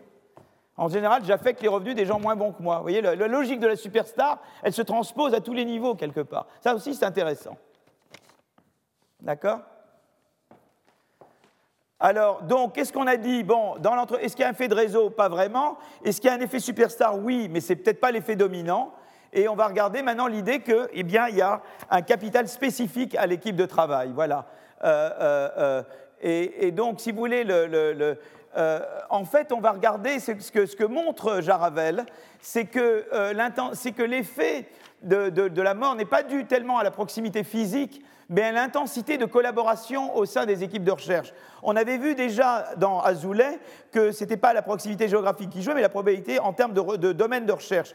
Mais lui, va plus loin, il regarde l'intensité de collaboration. Et il le regarde par le fait qu'on a fait, été co-auteur de beaucoup de papiers. La co-invention est la force motrice de ce mécanisme. Et ça, c'est très important. Et cet effet persiste entre firmes différentes et avec des co-auteurs géographiquement éloignés. Mais l'effet est beaucoup plus fort si c'est quelqu'un avec qui vous avez beaucoup collaboré dans le passé. Et ça, il peut regarder. Donc, il peut dire est-ce que tu es, c'est un co-auteur euh, d'une fois ou est-ce que ça a été une longue histoire d'amour euh, Vous avez fait écrire beaucoup de papiers ensemble? Eh bien, l'effet est beaucoup plus fort si vous avez une grande histoire d'amour que si vous avez euh, juste une, une histoire épisodique. Voilà. Donc on voit que alors le co-pattern share, c'est donc on regarde l'effet sur le earnings, mais euh, euh, euh, vous voyez, c'est le co-patent share, c'est-à-dire la part des brevets de l'inventeur survivant qu'il a co-inventé avec l'inventeur décédé. Et on voit que ça, ça a un impact très important sur, c'est-à-dire ça avec la mort, la, mort combinée avec la, la patent share a un effet très important sur, euh, sur le earning. C'est-à-dire que la mort vous affecte, d'autant plus si vous avez eu une, euh, si la plupart des articles que vous avez fait dans le passé est avec ce co-auteur. Vous voyez, c'est intéressant. L'intensité de la collaboration joue un rôle euh, important. D'accord? Donc ça, c'est Donc conclusion de cet article, le capital spécifique à l'équipe de travail est primordial pour l'output d'un inventeur, mesuré par les brevets, par les revenus, par la productivité, par les citations. L'externalité positive de l'intensité de la collaboration hein, euh, à la fois au sein du projet, mais aussi dans les projets connexes. Et l'implication, eh bien, il faut des politiques publiques facilitant la mise en place d'équipes de recherche. Tout ce qui peut être bon pour les équipes de recherche, c'est bien, et d'où l'importance de l'ANR, qu'elle soit mieux financée, euh, et d'avoir des IDEX, et d'avoir des universités bien financées. Tout ça est toujours une très bonne chose Et voilà un petit peu ce qui, voilà un petit peu ce qui, voilà ce qu'on peut dire de, voilà, de, cette, de ce genre d'études. Mais euh, on peut aller beaucoup plus loin. On peut regarder dans une firme la hiérarchie au niveau hiérarchique des firmes. On peut dire voilà, est-ce que l'externalité est à mon niveau hiérarchique ou à d'autres niveaux, et, regarder un petit peu ça et, continuer. Voilà. Donc ça, c'est vraiment ce qu'on fait de mieux, disons, dans, dans, ce domaine. Alors là, il est, euh, il est, il est 59 ou 55 55. Je propose qu'on fasse une pause jusqu'à de 5 minutes et on reprend à 15 heures. Est-ce que ça vous va? Est-ce que c'est un bon deal? D'accord. À tout de suite. Alors, je vais parler de, donc euh, d'effets d'éviction. Vous vous souvenez que quand j'ai parlé de, des, externalités de, des externalités de recherche, j'ai dit qu'il y avait en gros deux externalités. L'une, c'est que quand j'innove, j'ai un impact sur les gens qui peuvent innover après moi, puisque je fais avancer la frontière de la recherche c'est l'effet de spillover, et quelque part, on a mis en évidence cet effet dans les études de Azoulay et Jaravel. Et, mais d'un autre côté, euh, il y a ce qu'on appelle l'effet euh, d'éviction. Euh, et, et, je vais vous parler de, cette, je vais vous parler de cet effet-là, c'est-à-dire l'effet que bah, les nouveaux déplacent les anciens. Quoi. Et ça, c'est une externalité négative, évidemment. Parce que ça veut dire que quelque part, peut-être qu'il y a eu des efforts euh, gâchés finalement, qu'on est peut-être presque aussi bon, il y en a peut-être un de nous deux qui est un petit peu meilleur que l'autre, mais finalement on était tous presque sûrs d'y arriver et, et peut-être que l'un va, va, évincer l'autre. Et, du coup, c'est du gâchis pour, pour l'autre, quoi, quelque part. voyez, donc c'est cet effet de duplication ou d'éviction qui est important. Euh, euh, voilà, et qui est inhérent au processus d'innovation et de destruction créatrice. Donc là, là-dessus, il y a un article très intéressant de Borjas euh, et de Doran euh, euh, sur la chute de, l'URSS et la productivité des mathématiciens américains. donc je vais, je vais, parler de ça. Donc en fait, l'idée, donc, donc on sait que la production de savoir est un ingrédient clé dans le processus d'innovation et les externalités liées au capital humain jouent un rôle capital. les idées d'un chercheur influencent, mais sont également influencées par celles des autres. Et donc ça, donc il y a toute l'idée de, euh, attendez, mais là je ne suis pas dans la même, euh, je suis pas dans la même. Ah oui, je suis dans cette. Euh, d'accord, voilà. Donc si vous voulez, il y a cette idée de dire, mais est-ce que finalement c'est très bien, on collabore, mais il y a un côté positif, c'est que moi, j'ai du je transmets mon savoir à l'autre et ça fait avancer l'autre qui lui me fera peut-être avancer demain, mais il y a peut-être un effet négatif qui est de dire, bah, j'évince l'autre. Et, du coup, l'autre peut être découragé aussi de me, transmettre des idées. Vous voyez, c'est toujours un peu le problème, parce qu'il a peur que je puisse l'évincer, mais en partie aussi grâce aux idées qu'il m'a transmises. Euh, donc, euh, donc, voilà, donc ça c'est euh, un aspect très important. L'idée d'éviction, par exemple, très concrètement, un jour on dînait avec Guillaume Pépi de la SN, et donc il racontait comment les TGV, vous voyez, on parlait des... Et je ne sais plus si c'était lui ou si c'était le, PDG d'Alstom d'ailleurs, parce que je me demande si ce n'était pas le PDG d'Alstom, et, c'était le CERF des économistes. Et on disait, voilà, ben, euh, Alstom voulait exporter au début en Chine, et puis les Chinois se mettent à vous imiter. Et après, vous vous dites, ben voilà, je ne vais plus aller là-bas parce qu'ils vont, ils vont reproduire la technologie et ils, vont, et ils vont pouvoir produire la même chose que moi, moins cher. Donc, je n'ai pas envie d'exporter. Maintenant, il y a des gens qui ont une attitude différente. Vous voyez, c'est très concret comme raisonnement. Parce qu'une façon, c'est de dire, écoute, je n'ai pas envie de te donner le savoir parce que tu vas m'évincer. D'accord? Mais une autre manière, c'est de dire, c'est vrai que je vais te donner le savoir, mais d'un autre côté, ça me donne, le fait que je te donne le savoir, c'est que beaucoup de gens vont voir que c'est utile ce que je fais. Et, peut-être que tu vas devenir mon concurrent, mais peut-être que tu es mon concurrent, tu vas me pousser à faire mieux. Vous voyez? Et je vais innover. C'est presque un engagement à ce que j'innove davantage dans le futur. Et c'est très intéressant qu'on peut avoir les deux attitudes. L'une, c'est de dire, euh, euh, c'est vrai que je te donne du savoir, donc ça c'est très bien pour toi, d'abord pour ton développement, et en, euh, plus, bah, tu, seras mon concurrent, mais que tu sois mon concurrent, c'est quand même bien, parce qu'à chaque fois, tu vas me pousser à faire mieux, et puis toi, tu adapteras mes idées, tu me pousseras tout le temps à faire mieux. Et ça, c'est un côté sympa. L'autre truc, c'est de dire, ah non, surtout pas, je vais commencer à te donner des idées, tu vas faire du reverse engineering, tu vas euh, pouvoir euh, faire de, et, tu vas pouvoir et après tu vas m'évincer et donc je ne veux pas du tout te donner mes idées. Donc ça c'est une problématique voilà, qui est très concrète quoi et qui a fait que Siemens et Alstom ont une attitude très différente à, l'égard de la Chine si je ne dis pas de bêtises. Euh, démarche. Donc, donc, on regarde l'effet de l'entrée soudaine de scientifiques étrangers très qualifiés sur la, sur, la, sur la, productivité des chercheurs en place. Donc en fait, on a regardé, on a fait, c'est ce qu'on appelle une expérience naturelle. Il y a, l'effondrement de l'Union soviétique et du coup, il y a plein de chercheurs russes qui peuvent se déplacer librement. Et, en fait, ils vont aller là, évidemment, où ils ont des bonnes offres, on, sait les attirer, et les Américains, pour ça, ils sont géniaux. Ils ont su les attirer par une combinaison de visas et de bourses, etc. Et ils en ont attiré beaucoup, beaucoup. D'accord?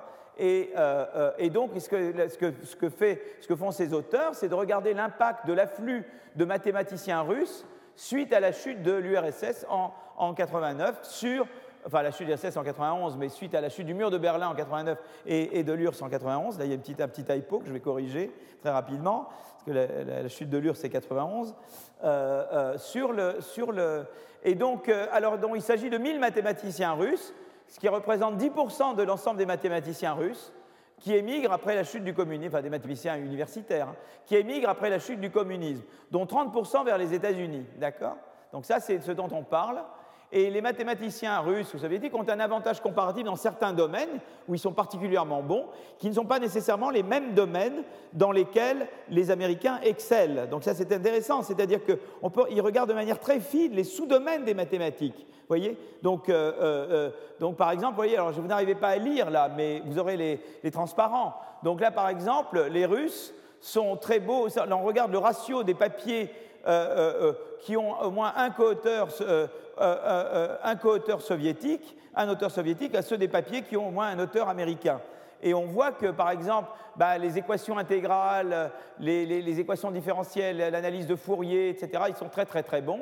Et, là, par contre, voilà. Et ça, c'est les domaines où les, où les Russes, alors évidemment, dès qu'on est au-dessus de 1, c'est que, évidemment, ils sont meilleurs. Donc, ils sont particulièrement bons là. Après, à partir de là, les Américains sont mieux. Mais enfin, on voit quand même, vous voyez, c'est les domaines par ordre, par ordre décroissant de compétences russes dans ces sous-domaines des mathématiques. Vous voyez c'est vachement intéressant d'aller de manière aussi fine dans les sous-domaines d'un domaine. Vous voyez Et à ce moment-là, ce que, que, vous regardez, c'est que dit, ben voilà, qu'est-ce que font euh, ces auteurs?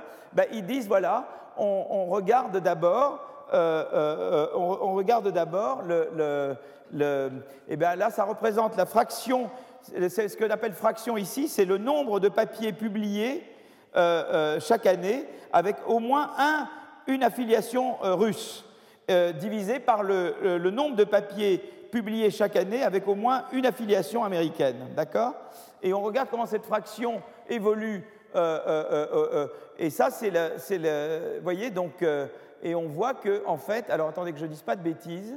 Ça, c'était le ratio, c'est ça, c'est ça que je voulais dire. C'est là qui était le ratio.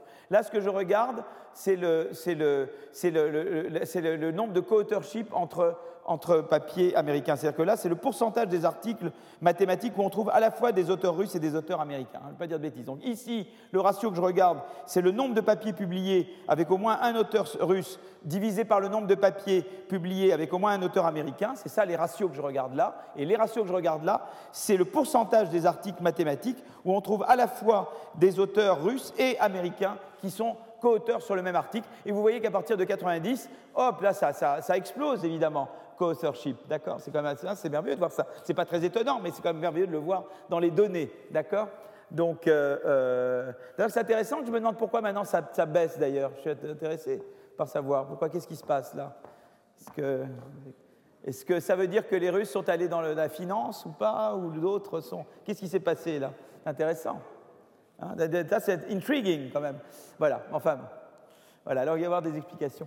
Euh, euh, alors ensuite, euh, alors ce qui est intéressant maintenant, ce qu'on montre ici, c'est que c'est le chômage, vous voyez la fraction qui sont en employed. Ça peut paraître fou d'être en employed quand tu es mathématicien, mais c'est donc la fraction des, American PhD sans emploi. Hein.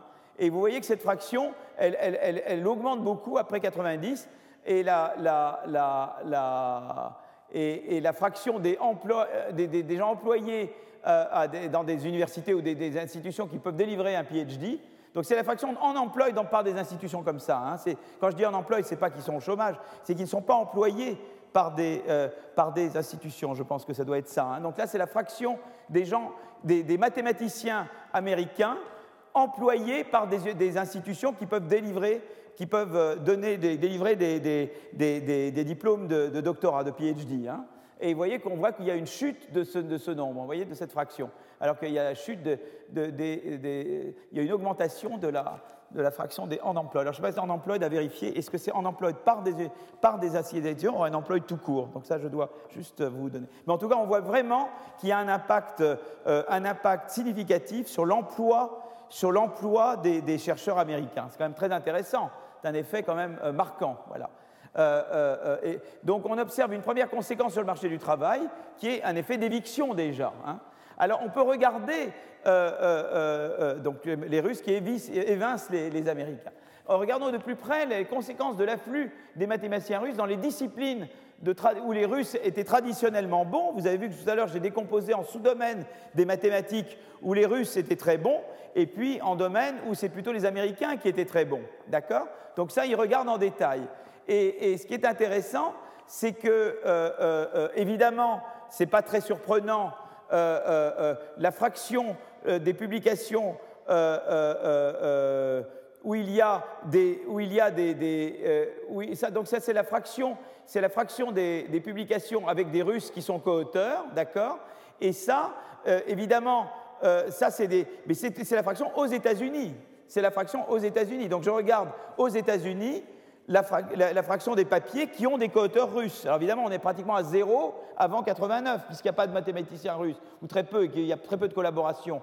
Mais on voit que, évidemment, à partir de 90, il y a un décollage très très net des, papiers, euh, euh, de, la, voyez, de, la, proportion des papiers euh, académiques aux États-Unis, où vous avez des Russes, surtout, et c'est vrai dans les deux, mais c'est vrai que c'est surtout vrai dans les, dans les domaines où les Russes sont très bons c'est un peu moins vrai dans les domaines où les Russes, ça décolle partout, c'est ça qui est intéressant, c'est que les Russes ont aussi une externalité c'est qu'évidemment, on va voir que c'est normal qu'il y ait plus de Russes qui, soient co-auteurs de papier à partir du moment où ils émigrent plus aux États-Unis, mais ils vont l'être beaucoup plus dans des domaines où ils étaient très bons avant. Voilà. Donc ce n'est pas étonnant, ayant plus de Russes aux États-Unis, que plus, que plus de Russes soient co-auteurs de papier avec des Américains. Mais ce qui est intéressant, c'est que ça va être particulièrement vrai dans les domaines où ils étaient bons. Et donc ils importent leur domaine. Vous voyez, ils importent ils importent leur, euh, euh, euh, expertise dans les domaines où ils étaient les meilleurs. Vous voyez, donc c'est quand même très, très c'est assez sympa comme courbe, ça quand même. Hein. Donc, donc voilà. Et, alors ensuite, on peut regarder d'autres choses. On peut regarder, on peut regarder d'autres effets. Donc, donc ça, c'est le, donc ça, c'est les, les, alors que je regarde ici, low exposure mathematicians et high exposure. Donc, donc le rond, le rond, c'était des... Euh, euh, voilà, ça c'est des domaines où les Américains étaient euh, particulièrement actifs. Hein donc ça, c'est quel est l'effet de l'immigration russe? Donc on a 90. Ça, c'est des domaines où les Américains étaient particulièrement actifs, et ça, c'est des domaines où les Américains ne sont pas tellement actifs. C'est-à-dire, là, c'était dans les domaines où ils étaient concurrencés par les Russes de manière importante, et dans l'autre, c'est où ils ne sont pas concurrencés. Et on voit qu'évidemment, dans les domaines où les Américains sont très concurrencés, eh bien, l'effet sur le nombre de papiers, voyez, l'effet va être négatif sur les papiers américains, mais particulièrement dans les domaines où les Américains étaient fortement concurrencés par les Russes. D'accord? C'est. Et là, c'est ce qu'on appelle une radiation discontinuity. On voit que le nombre, en 90, il y a une chute brutale euh, du nombre de papiers euh, par des co-auteurs euh, euh, américains. Donc c'est l'impact of index of similarity on output of American mathematician. Là, c'est le, le, nombre de papiers de, chercheurs américains. On voit qu'ils il, chutent davantage pour les Américains qui sont exposés. Donc probablement, qu'est-ce qui se passe? C'est que bah, quand on soumet à publication, la concurrence est beaucoup plus forte. C'est-à-dire qu'il y a beaucoup plus de chances d'être refusé, quoi, parce que vous avez une concurrence avec des gens qui sont meilleurs que vous et qui soumettent en même moment. Vous savez, moi j'ai été éditeur d'un journal et des gens me reprochaient d'être trop gentil. J'acceptais 20 papiers par an. C'est-à-dire qu'il y en avait 20 qui pouvaient être vraiment acceptés. C'est très peu, 20. Je recevrais à peu près 400 soumissions par an. Il fallait que j'en accepte que 20. Et j'étais très gentil parce que mes, mes co-éditeurs en acceptaient 12 par an. Donc on est soumis et, on, vous, force à ne pas accepter trop de papier parce qu'on a des contraintes de papier. Donc, euh, je vois très très concrètement comment ça a pu marcher cette affaire-là. Voilà. Donc conséquences différenciées, les mathématiciens américains dont les thèmes de recherche sont proches de ceux des mathématiciens russes sont globalement impactés négativement. Donc c'est l'effet de business stealing dont je parlais tout à l'heure, que l'on voit vraiment à l'œuvre.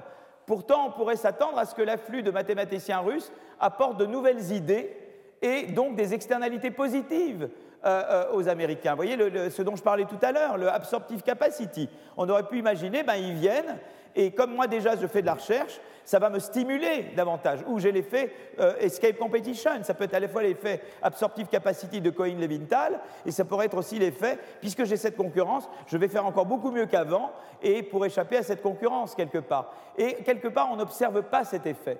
Alors, les, hypothèses avancées par les auteurs pour dire pourquoi on n'observe pas vraiment cet effet, c'est de dire que les effets positifs sont contrebalancés par des contraintes. Il y a des rigidités du marché du travail académique. On passe.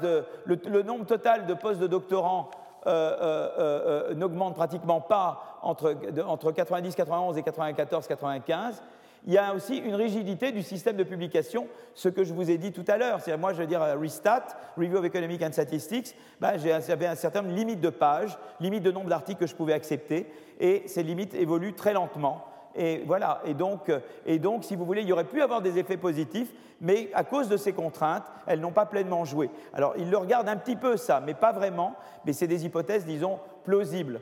Alors, ils regardent quand même, euh, on regarde par exemple les home runs. Alors, ce qu'on appelle un home run dans, les sciences, c'est un article que tout le monde cite, quoi. Voilà, on dit c'est un home run, d'accord? Donc, euh, un article, c'est un article parmi les 20%, pardon, définissons ici par euh, un home run, un article parmi les 20% les plus cités par des chercheurs américains pour une année donnée.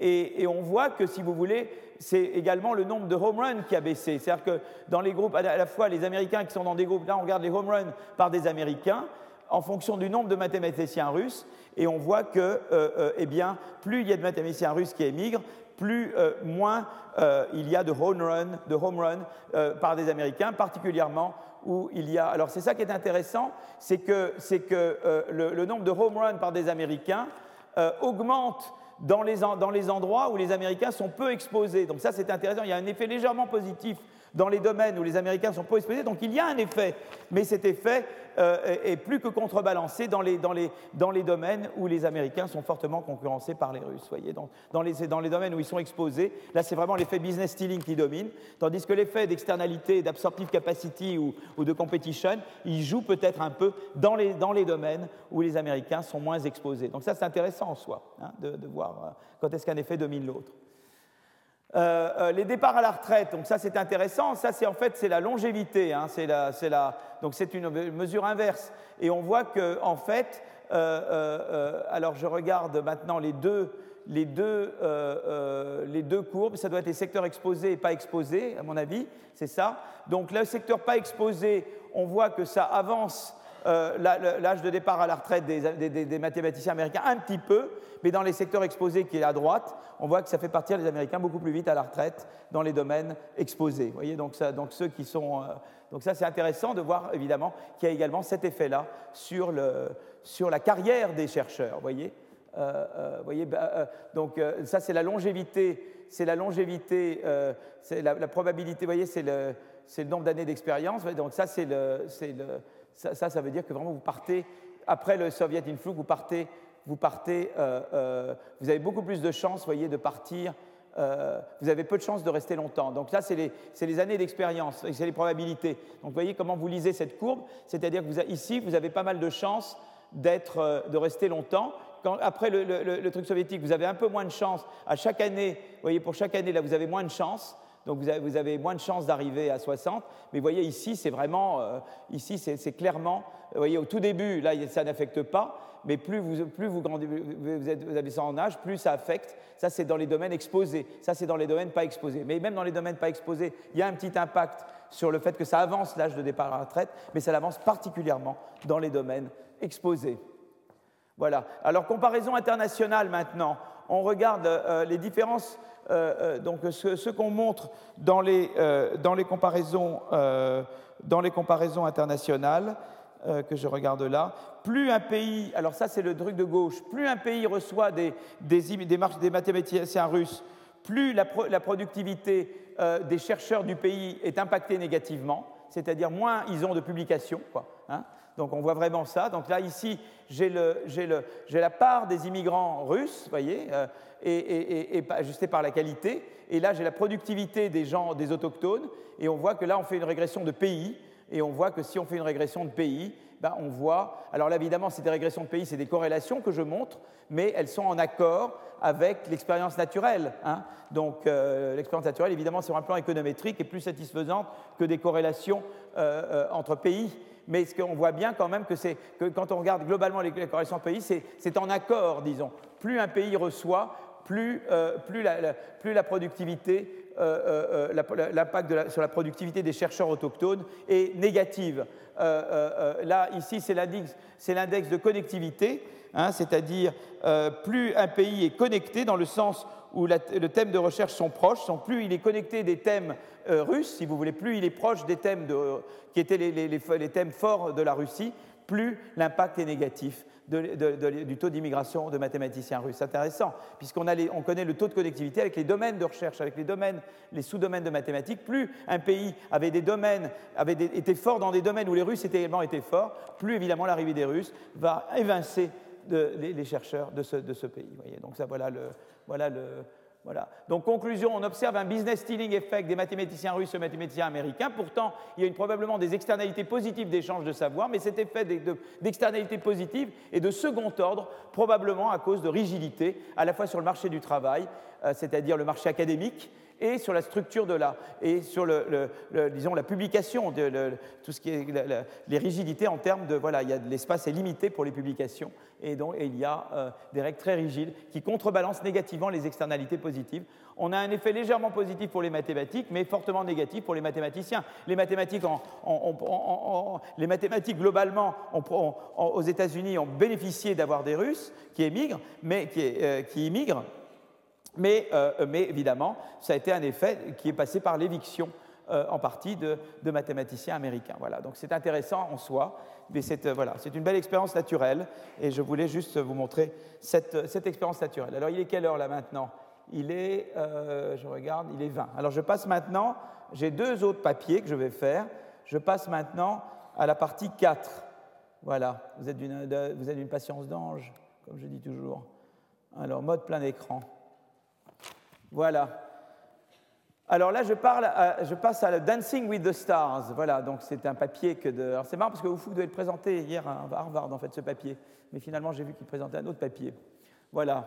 Euh, euh, donc, euh, et là, en fait, ce que eux cherchent à faire surtout, c'est de, de, retourner au débat Lucas-Romer, quoi. Et de dire, voilà, on veut regarder est-ce que, est que, dire que l'interaction entre les gens, ça compte, ça veut dire que l'innovation ne compte pas Non, puisque l'un est dans l'autre.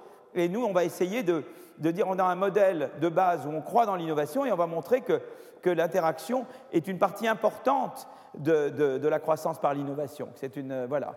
Alors c'est intéressant parce que c'est un projet qui a été fait avec deux économistes qui sont à Bordeaux. Bordeaux est une IDEX, a obtenu l'université d'excellence dès le premier round, dès le premier jury IDEX. Il a été renouvelé et maintenant pérennisé et vous avez euh, euh, un, excellent laboratoire sur l'innovation à Bordeaux. Vous en avez ailleurs, vous en avez à Amiens, vous en avez à, Nice, vous en avez à Dijon. Il y a plein d'endroits en France où, euh, aux mines à côté, enfin, où il y a de très très bons centres sur l'économie de l'innovation. Et Bordeaux est un de ces centres où ils sont absolument excellents. Voilà. donc, dans le milieu de la recherche et de l'innovation, les interactions entre chercheurs génèrent différents types d'externalités positives. Ils permettent également une diffusion du savoir. Au sein d'un projet de recherche donné, entre scientifiques ayant des expertises différentes, au sein d'un laboratoire entre projets de recherche connexes, au sein d'un domaine scientifique entre chercheurs associés à des projets et laboratoires différents. Et ils essayent de mettre un petit peu ça en évidence. Donc, euh, que font-ils pour ça? Donc, euh, ils veulent comprendre le rôle des interactions dans la création du savoir et sa diffusion, et quantifier l'apport des externalités euh, en termes de croissance économique. Je crois que l'impact, euh, disons, je crois que la contribution majeure de ce papier, c'est de montrer l'impact sur la croissance de l'interaction. Voilà. Euh, là, on va du micro vers le plus macro. Là, hein. c'est un peu ça, c'est ça que le papier essaye de faire. Voilà.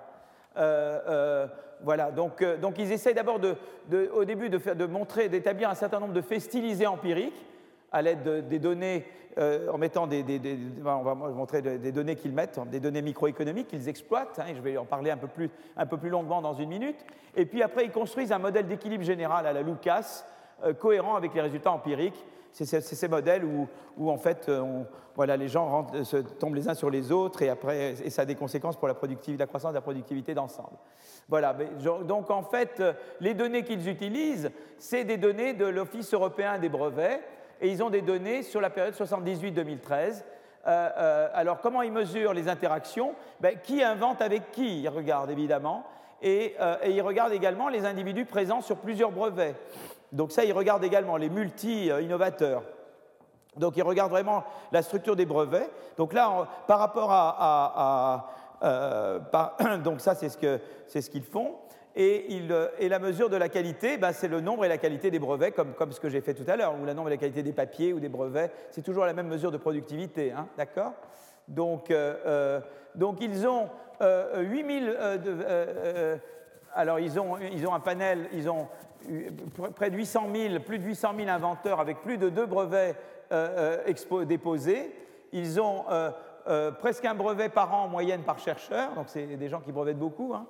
Euh, trois ans après un dépôt de brevet, eh bien, ils ont à peu près 1,6 euh, dans citation, dans l'indice de citation par brevet en moyenne. Donc ça, c'est un indice de citation simplement. Hein.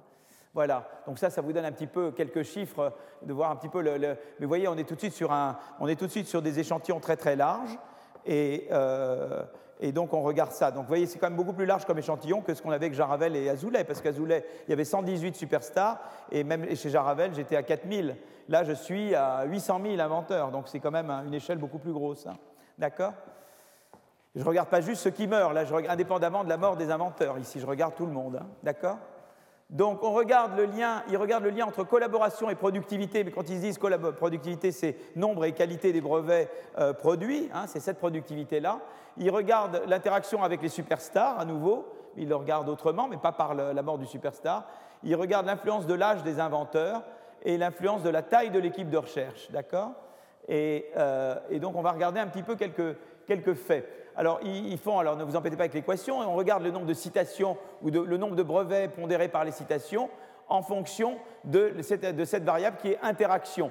Et ce qu'on veut savoir, c'est quelle est l'importance de l'interaction dans les citations. Voyez? Avant, je, simplement, je voulais mettre en évidence, par la mort de, la superstar, que quand il y avait quelqu'un qui mourait, mes citations baissaient ou mes brevets baissaient. Là, ce que je veux savoir, c'est simplement pour ceux qui... Je mets tout le monde, les meurs et pas tout le monde, et je vois globalement, je veux savoir quel est l'impact de l'aspect interaction, c'est-à-dire du nombre de co-inventeurs jusqu'à la période T-1 sur le nombre de citations à la date T. Voyez, donc, euh, voyez, donc je fais une échelle plus macro quelque part. Voyez, je ne je regarde pas un, individuel et je dis voilà, tu as un co-auteur qui est mort, qu'est-ce que ça fait? Je regarde de manière générale le nombre total de citations. Je regarde les citations euh, d'un individu, un individu à autant T, et je regarde comment ça dépend du nombre de, co-inventeurs que cette personne a eu jusqu'au temps T-1 en mettant tous les inventeurs ensemble. Voilà. Euh, euh, mais l'âge va jouer un rôle, évidemment. Hein. L'âge, euh, c'est évident qu'avec l'âge, mes citations ont des chances d'augmenter. Hein. Donc, on sait qu'il y a des effets de l'âge, il faut contrôler pour l'âge, etc. donc, le, premier résultat qu'ils ont, c'est que, eh bien, interaction, c'est très, très, important. Là, on contrôle pour rien du tout. Là, on contrôle pour l'âge et l'âge au carré. Là, on contrôle pour l'âge et l'expérience qui est mesurée quoi, par le nombre d'années qu'on a fait de la recherche, l'expérience je crois. Que je, sois là-dessus clair, je vais vous le dire exactement. Euh, euh, et donc voilà, et, là on contrôle pour la taille de la firme dans laquelle on travaille. Et vous voyez que quels que soient tous ces contrôles, l'effet interaction est à peu près le même et il est très positif et significatif. Donc déjà on voit que eh c'est très important l'interaction avec les autres dans mon output de recherche, que moi, mort, pas mort, etc. On regarde globalement je profite des autres. Voilà, pour expliquer la totalité de ma production, l'aspect interaction joue un rôle, euh, joue un rôle très important. Voilà. Donc ça, c'est le premier finding. L'interaction contre la recherche, ça ne se fait pas tout seul. On a besoin d'interaction. Voilà. Ça relie à ce que j'avais dit sur la, j'ai peut-être parlé de ça quand j'ai parlé de l'innovation des TIC, des technologies de l'information et de communication. C'est que je pense, et une raison pour laquelle je ne suis pas d'accord avec Gordon, c'est que Gordon, il pense que, euh, la, vague des, des TIC, c'est beaucoup plus petit que la vague de la machine à vapeur d'électricité.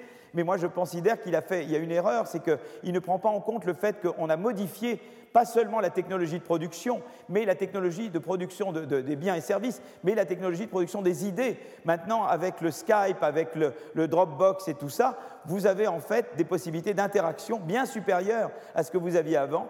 et donc ça va influer forcément sur euh, la production scientifique, la production de brevets, l'innovation d'une manière générale. Donc ça, on voit cet effet-là, ça c'est un résultat très très important. Euh, globalement, vous voyez, qu'on met en charge au niveau macroéconomique, vous voyez, on, voilà. Euh, euh, donc là, on le représente en, on représente, les interactions sont fortement corrélées avec une productivité plus importante des inventeurs. Mais là, évidemment, ce que je montre, c'est une corrélation. Je ne crois pas qu'ils instrumentent dans ce papier. Donc, évidemment, par rapport à ce qu'on a fait avant, la mort, l'avantage de la, vous voyez, quand on regardait au niveau l'impact de la mort de quelqu'un, c'était que c'était un instrument, c'était une, on faisait une expérience naturelle, et donc ça, ça, c'était, on, avait, on faisait vraiment face à la causalité. Là, c'est pas vraiment de la causalité, ils ont une corrélation, mais ils n'ont pas d'instrumentation. Vous voyez, faites toujours attention. Hein, il y a chaque chose à ses avantages, et tout ça en économie par rapport aussi au livre de, de Cahuc, Zilberberg. Peut-être un jour on en parlera. Si un jour vous avez envie de m'interroger là-dessus, si j'ai peut-être quelques minutes, on pourra discuter ou un autre moment. Mais je pense en économie, si vous voulez, et c'était ça un peu ma divergence avec eux.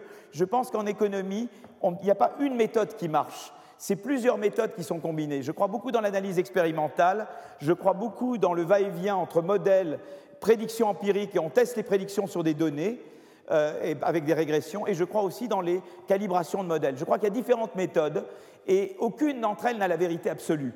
Mais quand on voit qu'il y a beaucoup de choses qui convergent vers la même chose, on se dit qu'on tient quelque chose de assez robuste. Voyez. Et quand on voit que certaines choses qui, tiennent, qui sont au niveau macro continuent d'être vraies au niveau micro, on se dit qu'on tient quelque chose de solide. Et je crois qu'en économie, c'est ça l'approche. Je crois qu'il n'y a, a, pas une chose qui marche. C'est plusieurs choses ensemble qui vous font sentir que vous avez confiance dans ce que vous faites. Voilà. on n'est jamais absolument sûr, mais on a, on a, disons, un degré de confiance. Et moi, voilà, c'est un peu ça mon, mon approche. Donc, j'aime bien vous exposer à différentes façons. Vous voyez, j'ai pris le projet, le, le, j'ai pris le, problème par le bout. D'abord, euh, je vous ai parlé de trucs très macro. Ensuite, je vous ai dit, voilà, il y a des, des expériences, la, la mort d'une superstar, la mort d'un auteur, etc., là, qui sont très, très bien identifiées. Et ça, c'est des corrélations, donc ce n'est pas très bien identifié, mais ça vous donne une idée de l'importance des effets. Voyez et ça aussi, c'est important de savoir. Voyez donc, euh, euh, euh, donc, on a cette, cette, corrélation positive importante. Alors maintenant, il y a les qualités, on peut regarder la qualité des interactions. C'est-à-dire qu'on peut dire, voilà, est-ce que, est-ce que je... Est-ce que, est-ce que je, c'est-à-dire la high quality, quality interaction, c'est les interactions avec des inventeurs plus productifs. Et effectivement, mes citations aujourd'hui vont être influencées par les interactions avec tout le monde, mais particulièrement avec les gens qui sont plus productifs. C'est quand même joli. Bon, c'est pas étonnant, mais c'est très sympa de voir ça. Vous voyez que ce coefficient, euh, euh, attendez, attendez, attendez, là il n'y a pas un problème. High quality interaction sont moins que les high quality, low quality? Pardon? Ah oui, oui, il y a un zéro en plus. Pardon, pardon, pardon. Ouh là là, c'est que ça va mal, moi. Là, je suis, j'ai plus de mes lunettes. Je dois, je dois nettoyer mes lunettes. Vous voyez comme moi. Effectivement, vous avez vu que là, il y a deux zéros, là, il y en a qu'un. Voilà. Donc là, c'est plus petit. je me dis, zut, je suis un peu embêté, je vois un 5, je vois un 3. Je n'avais pas vu qu'il y avait un zéro en plus. Ouf, d'accord. Donc, euh, euh, donc j'ai bien ce que je veux. C'est-à-dire que les interactions, c'est surtout les interactions avec des gens compétents, ce qui va dans le sens des superstars, évidemment. Hein. Mais on le revoit ici de cette façon. On regarde la qualité des recherches, la qualité. Donc, si on interagit avec des gens qui ont été plus productifs en termes de, citation weighted patents, de, brevets euh, pondérés par la, citation des brevets, eh bien, on voit que, ça, a un impact positif, mais c'est toujours évidemment du. Euh, je n'ai pas de causalité, c'est des corrélations que je montre là. Hein. Euh, donc voilà, là je le montre en courbe. interactions avec des inventeurs de grande qualité sont davantage corrélées euh, d'ailleurs là il manque un E, avec la productivité des inventeurs que celle avec les inventeurs de moindre qualité. D'accord? Voilà. Donc ça c'est très, voilà. Très bien. Et alors une chose intéressante aussi, c'est que les interactions augmentent avec l'âge. Vous voyez, je veux dire, évidemment, euh, euh, plus, plus je, et donc c'est pour ça que l'âge est, un, aspect positif, parce que évidemment, plus il y, a un effet de l'expérience avec l'âge, je, deviens un chercheur plus expérimenté, mais aussi j'ai davantage de co-auteurs et j'ai davantage d'interactions. Et ça joue positivement, évidemment, hmm, cet aspect-là. Voilà.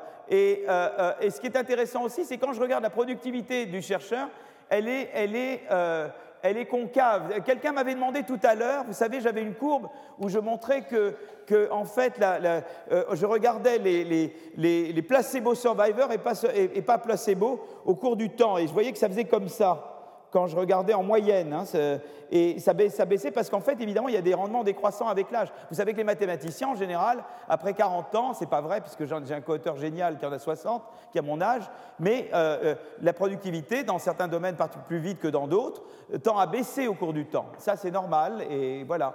Mais, euh, ça, il le revoit. Ce qui est intéressant, c'est qu'il le voit sur leurs données. Il voit que l'âge a cet effet concave. Donc vous avez, c'est pour ça que d'ailleurs, si je regarde l'âge et l'âge au carré, vous voyez que l'âge est positif et l'âge au carré est négatif. Ça montre bien que l'âge, avec l'âge, ça, augmente, mais de moins en moins. Vous voyez?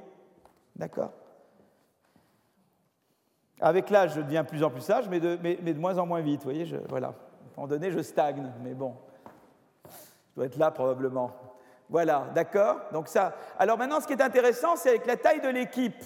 Euh, euh, euh, ça, c'est aussi une chose, ça, c'est aussi une chose, une chose intéressante. C'est qu'on voit d'abord que la plupart des brevets sont le fait de 35%, il y a 35% de brevets qui sont le fait de chercheurs isolés. Et puis après, chercheurs avec, avec une, une, team de taille 1, de taille 2, de taille 15, etc. Voyez Et là, on voit à peu près la distribution. Et on voit comment la taille de l'équipe joue. On voit que ça ne fait pas une énorme différence. On voit qu'il y a très peu de gens. Donc ça, c'est le nombre d'équipes on voit qu'il y a des chercheurs isolés, et puis ça, c'est le nombre. Bah, alors évidemment, si on regarde chercheurs isolés versus tout le reste, il y a beaucoup plus de recherches, parce qu'il faut additionner tout ça à, comparer à ça, il y a beaucoup plus de chercheurs en équipe que de chercheurs isolés. Il y a 35% des chercheurs qui sont isolés, et tout le reste ne le sont pas mais après, ils sont dispersés dans des tailles d'équipes différentes. Voilà, d'accord? Et, surtout d'équipes plus petites, et à, mesure que l'équipe grandit, il y a moins de chances que vous soyez dans une équipe plus grande. Voilà, en gros, c'est ça globalement. Hein. Donc ça, ils arrivent à mettre en évidence. Euh, et alors après, ce qu'ils font, c'est qu'ils disent, voilà, il y a ces faits, évidemment, c'est des faits qui ne sont pas instrumentés, c'est des faits par des corrélations, mais ensuite, ce qu'ils disent, c'est qu'on va faire la méthode des simulations. Ils vont faire un modèle, et ils vont mettre des paramètres dans le modèle. Ils vont dire c'est un modèle où il y aura un certain nombre de caractéristiques, et je vais mettre des paramètres informés par les régressions. Et ensuite, je vais comparer la performance de ce modèle à la réalité. Vous voyez, c'est une, voyez en, économie empirique, il y a trois manières de faire. Je vous apprends quelque chose, même si, voilà. Il y a une manière, c'est de faire des expériences, de dire, voilà, je prends Simon et je prends, euh, prends moi-même, parce que je n'ai pas de... Ou Joséphine Joséphine, elle est là. Je prends Joséphine et je prends Simon. Donc, et je fais tout pareil, sauf que je donne, je donne un billet de 10, euros à Joséphine et je ne le donne pas à Simon.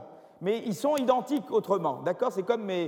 Et je vois comment ils réagissent différemment. C'était un peu l'histoire de la mort du co-auteur. Ils étaient identiques, mais l'un a un, auteur qui est mort et l'autre a un auteur qui n'est pas mort, d'accord? Et je vois comment ils évoluent différemment. Ça, c'est la méthode expérimentale, d'accord? Ça, c'est une première méthode.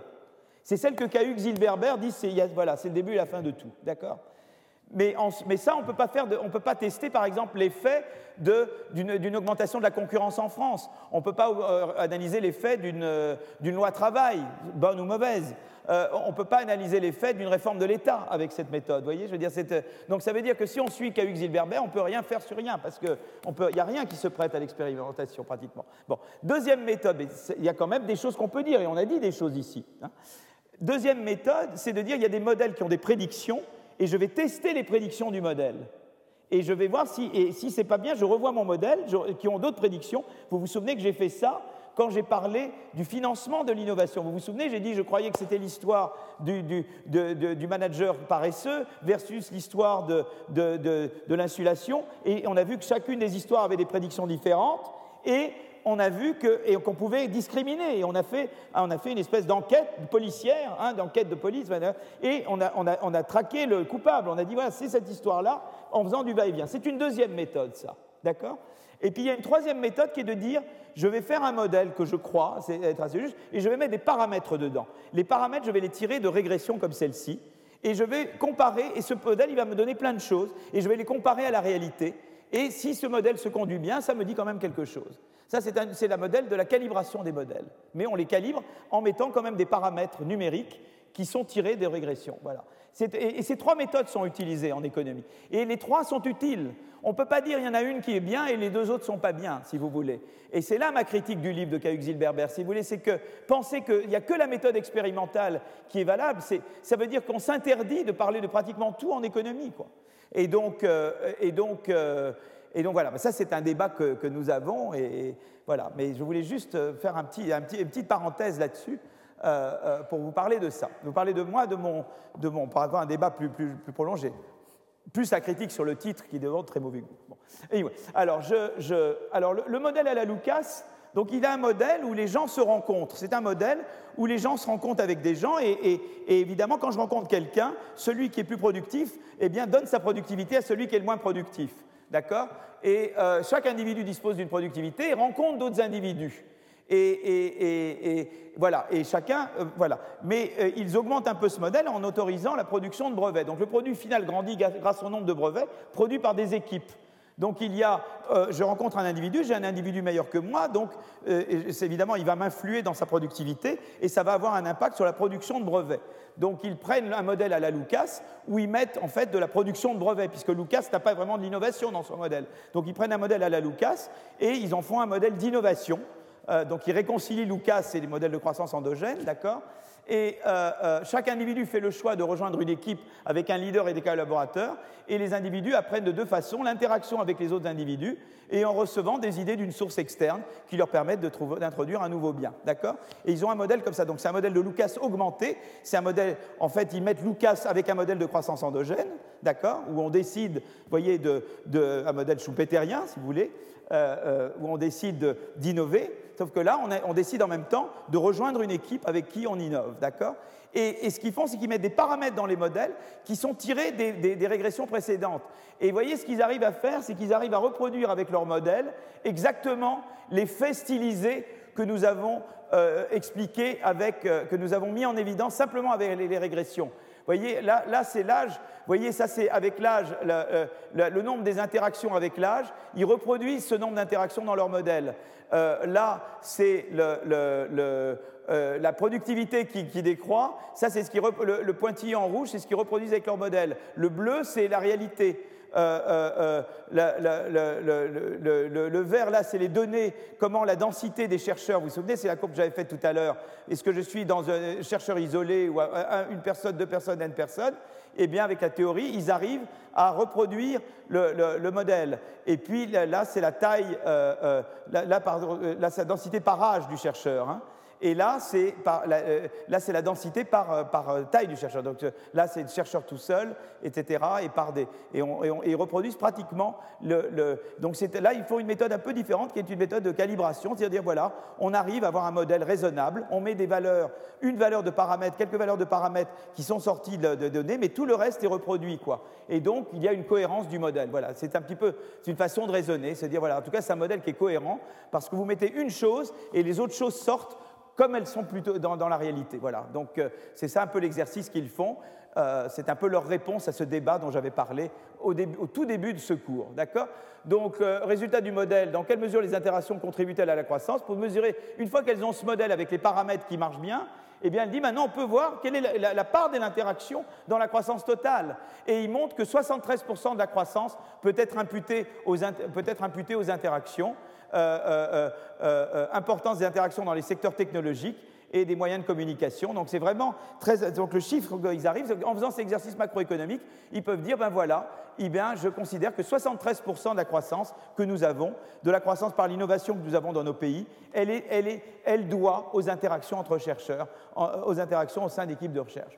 Et, donc voilà, en tout cas c'est intéressant, ce chiffre sera sûrement, euh, les gens vont le contester ou vont dire oui ou non, mais c'est intéressant, c'est la première étude qui essaie de dire, voilà, je vais quantifier, euh, euh, je vais au moins proposer une méthode pour dire, voilà, eh bien, l'interaction, c'est responsable d'au moins 73% de la croissance. Si nous avions que des chercheurs isolés, eh bien, nous aurions beaucoup, beaucoup moins de croissance que nous avons du fait que nous avons des équipes de chercheurs qui ont des interactions de savoir entre elles. Voilà.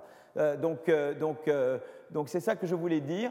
L'importance clé des interactions avec des inventeurs déjà productifs en particulier, afin d'augmenter sa propre productivité, construction d'un modèle cohérent avec les données observées, mesure d'un effet significatif des interactions sur la croissance économique. Donc voilà un petit peu l'exercice qui est fait, fait dans, ce, dans cet article. D'accord? Donc maintenant j'arrive, il est quelle heure maintenant? Il est 40... Oh là là, mais je dois me dépêcher voilà, moi, à chaque fois, c'est pareil. Je crois que je n'aurai jamais le temps. Et j'arrive, il me faut un quart d'heure de plus, d'accord? Vous, vous, survivez là? Ça marche? Ah là là. Bon, je vais parler de, climat. Vous avez vu qu'on est là, c'est bien puisqu'en ce moment on est à Marrakech. Hein? Voilà, vous n'avez pas besoin d'aller à Marrakech. Marrakech, c'est ici.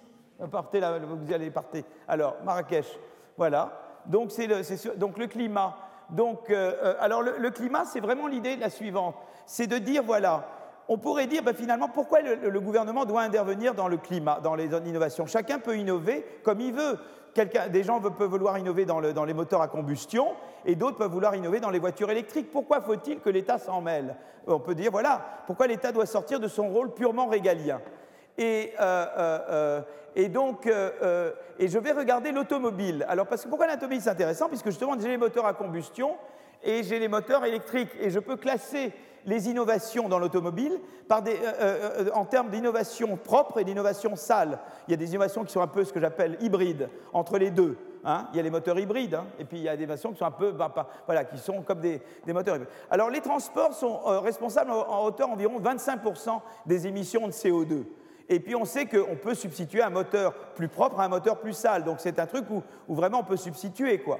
Et, moi j'étais par exemple à Zermatt euh, pour deux jours. En général, ça m'arrive d'aller dans des endroits un petit peu, voilà, mais je passe un jour là-bas, un jour et demi. C'est merveilleux Zermatt. Toutes les voitures sont électriques là-bas. Je sais pas vous avez été, c'est extraordinaire. Il y a pas une, on ne sent pas, jamais on respire l'odeur du, l'odeur du fuel, quoi. Jamais.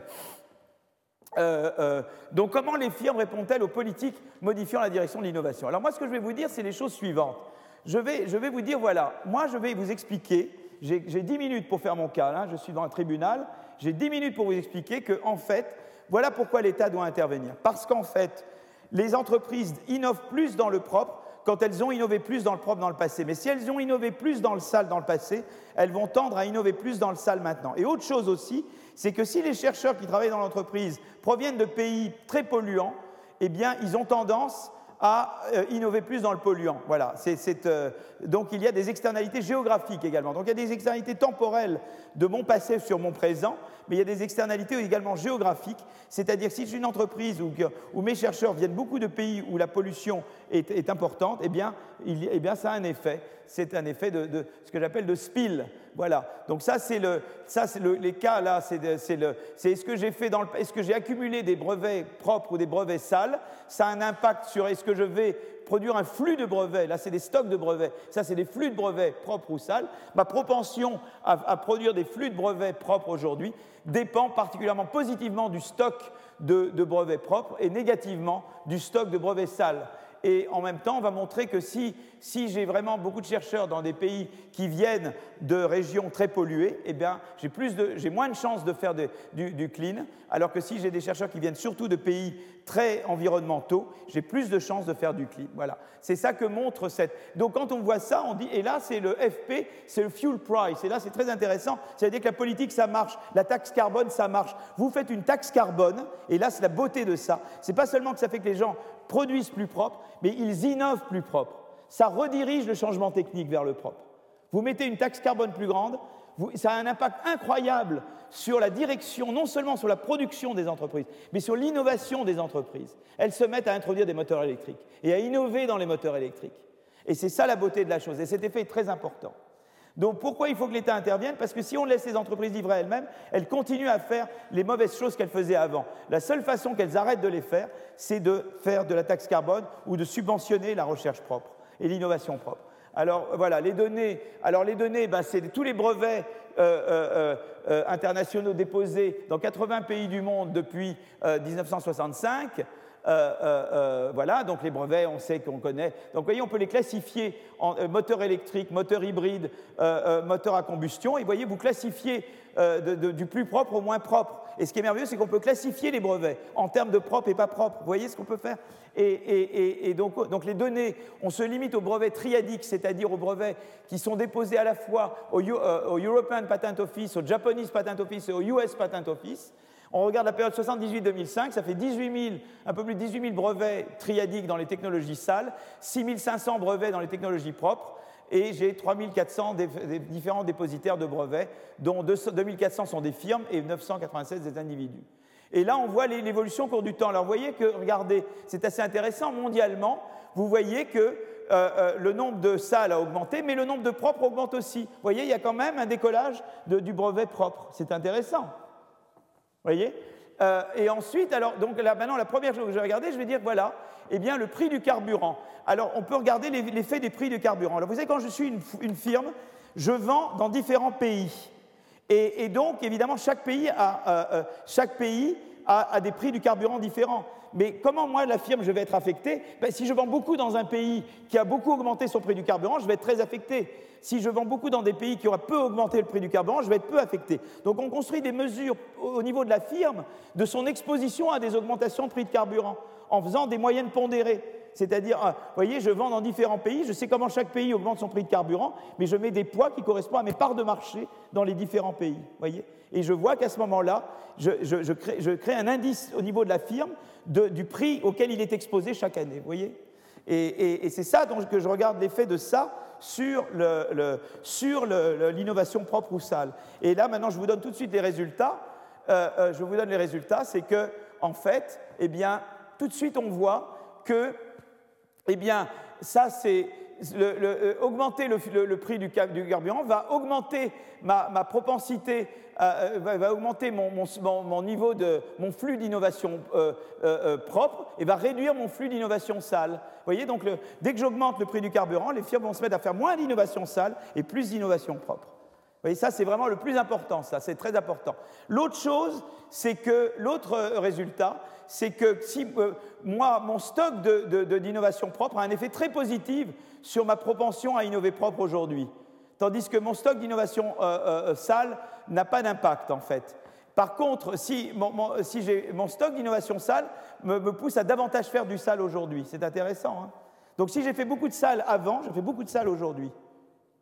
Si j'ai fait du propre avant, je fais plus de propre. Euh, euh, si j'ai fait du, si j'ai fait du, si j'ai du sale, voilà, ça c'est de, si vous voulez, ça c'est le stock de sale et le stock de propre. Les deux m'induisent à faire du propre.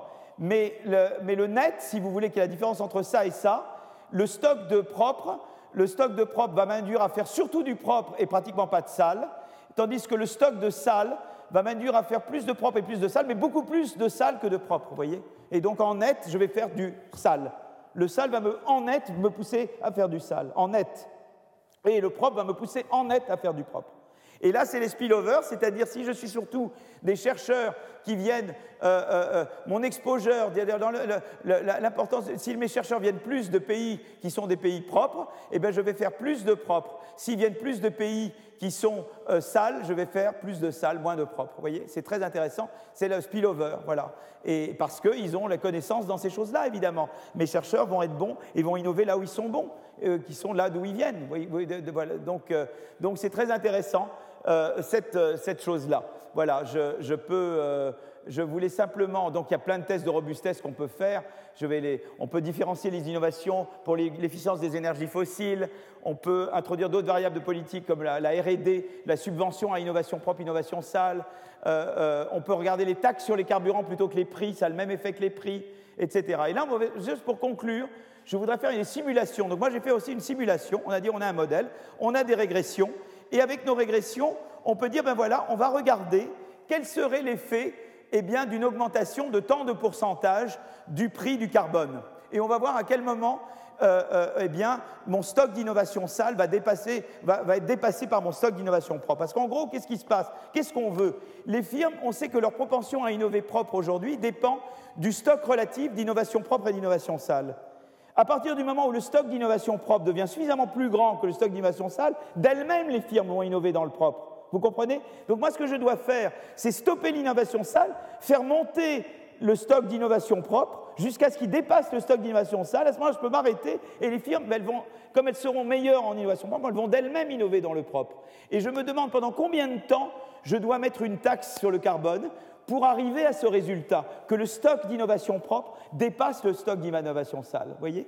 Et, tout ça, c'est de l'externalité, puisque c'est l'externalité de, mon savoir passé sur mon savoir présent. Et donc, on veut savoir à quel moment le stock d'innovation propre dépasse le stock d'innovation sale. D'accord? On simule l'effet d'un changement des taxes sur le carburant. Et regardez ici, ça, c'est là, on est, c'est si on fait rien du tout. Vous voyez, en 2030, on est encore loin. Le stock d'innovation, vous voyez ce que j'avais montré au début? Regardez, euh, au début, je vous avais montré ce truc-là, vous voyez Nous, on voudrait que cette courbe dépasse cette courbe. Vous voyez, vous voyez concrètement? Je veux que cette courbe, dépasse cette courbe-là. Alors, qu'est-ce qui se passe si je fais rien? Si je fais rien, eh bien, il ne se passe rien. C'est-à-dire qu'encore euh, à la fin du siècle, euh, on n'aura pas dépassé le stock des innovations propres, n'aura pas dépassé le, stock des innovations propres. Mais si maintenant je mets une, j'augmente de 10% le, prix du fuel, vous voyez, regardez, la, courbe, elle baisse. Et puis regardez, il faut que j'augmente. Là, en 2000, si j'augmente de 20%, il faut que j'attende 2027, 2028 pour que ça se rejoigne. C'est trop tard pour moi. Et regardez, si je le fais de 40%, là, j'aurais réussi à faire rattraper pratiquement en 2020. C'est pas mal, hein? 2020, c'est demain. D'accord? Donc, euh, conclusion, le changement technique peut être réorienté vers l'innovation propre, en particulier grâce au prix, grâce aux taxes carbone. Hein euh, euh, la mauvaise nouvelle, c'est que l'innovation propre peut ne jamais rattraper l'innovation sale sans intervention politique, publique. Mais la bonne nouvelle, c'est que à partir du moment où vous avez une intervention publique qui permet au stock d'innovation propre de remplacer le stock d'innovation sale, à, eh bien, à partir du moment où ça a été rattrapé, vous pouvez vous arrêter, puisqu'à ce moment-là, d'elles-mêmes, les entreprises vont faire de l'innovation propre. Euh, les simulations suggèrent qu'une hausse assez importante des prix est nécessaire pour atteindre l'objectif. Et voilà, et donc après on peut regarder des combinaisons de politiques, etc. Mais en tout cas, ça donne de l'espoir quand même, parce que. Mais vous voyez, ce qui est intéressant, c'est qu'avant, ceux qui avaient regardé Nick Stern et au Nordhaus et tous les gens qui ont regardé l'environnement, ils regardaient simplement l'effet sur la production. Moi, ce qui m'intéresse, c'est aussi l'effet sur l'innovation, parce que c'est important d'innover propre, pas seulement de produire propre et parce qu'on ne luttera pas contre le, réchauffement climatique sans prendre en compte la dimension savoir. Elle est très importante. Il y a, le, fait, il y a les externalités de, moi avant sur moi maintenant, des, des, chercheurs, mais il y a aussi entre pays, le Nord et le Sud. Le Nord va, va être le leader du Sud parce que le Sud va imiter le Nord. Si on fait beaucoup d'innovations propres dans le Nord, on va entraîner le Sud avec nous. Alors évidemment, il y a l'effet de dire que le Sud peut dire, bah, si vous, vous faites des politiques propres, nous, nous allons nous spécialiser dans les, dans les trucs sales. Vous voyez ce que je veux dire? Il y a ce qu'on appelle l'effet de pollution heaven. On devient un paradis de pollution. Mais cet effet est contrebalancé si vous avez suffisamment d'entraînement par le Nord. Et tout ça, c'est des effets d'externalité. C'est vraiment l'externalité, mais appliquée au climat. Voilà. Bah, je, m'arrête là. Merci. Hein. Retrouvez tous les contenus du Collège de France sur www.colège-2-france.fr.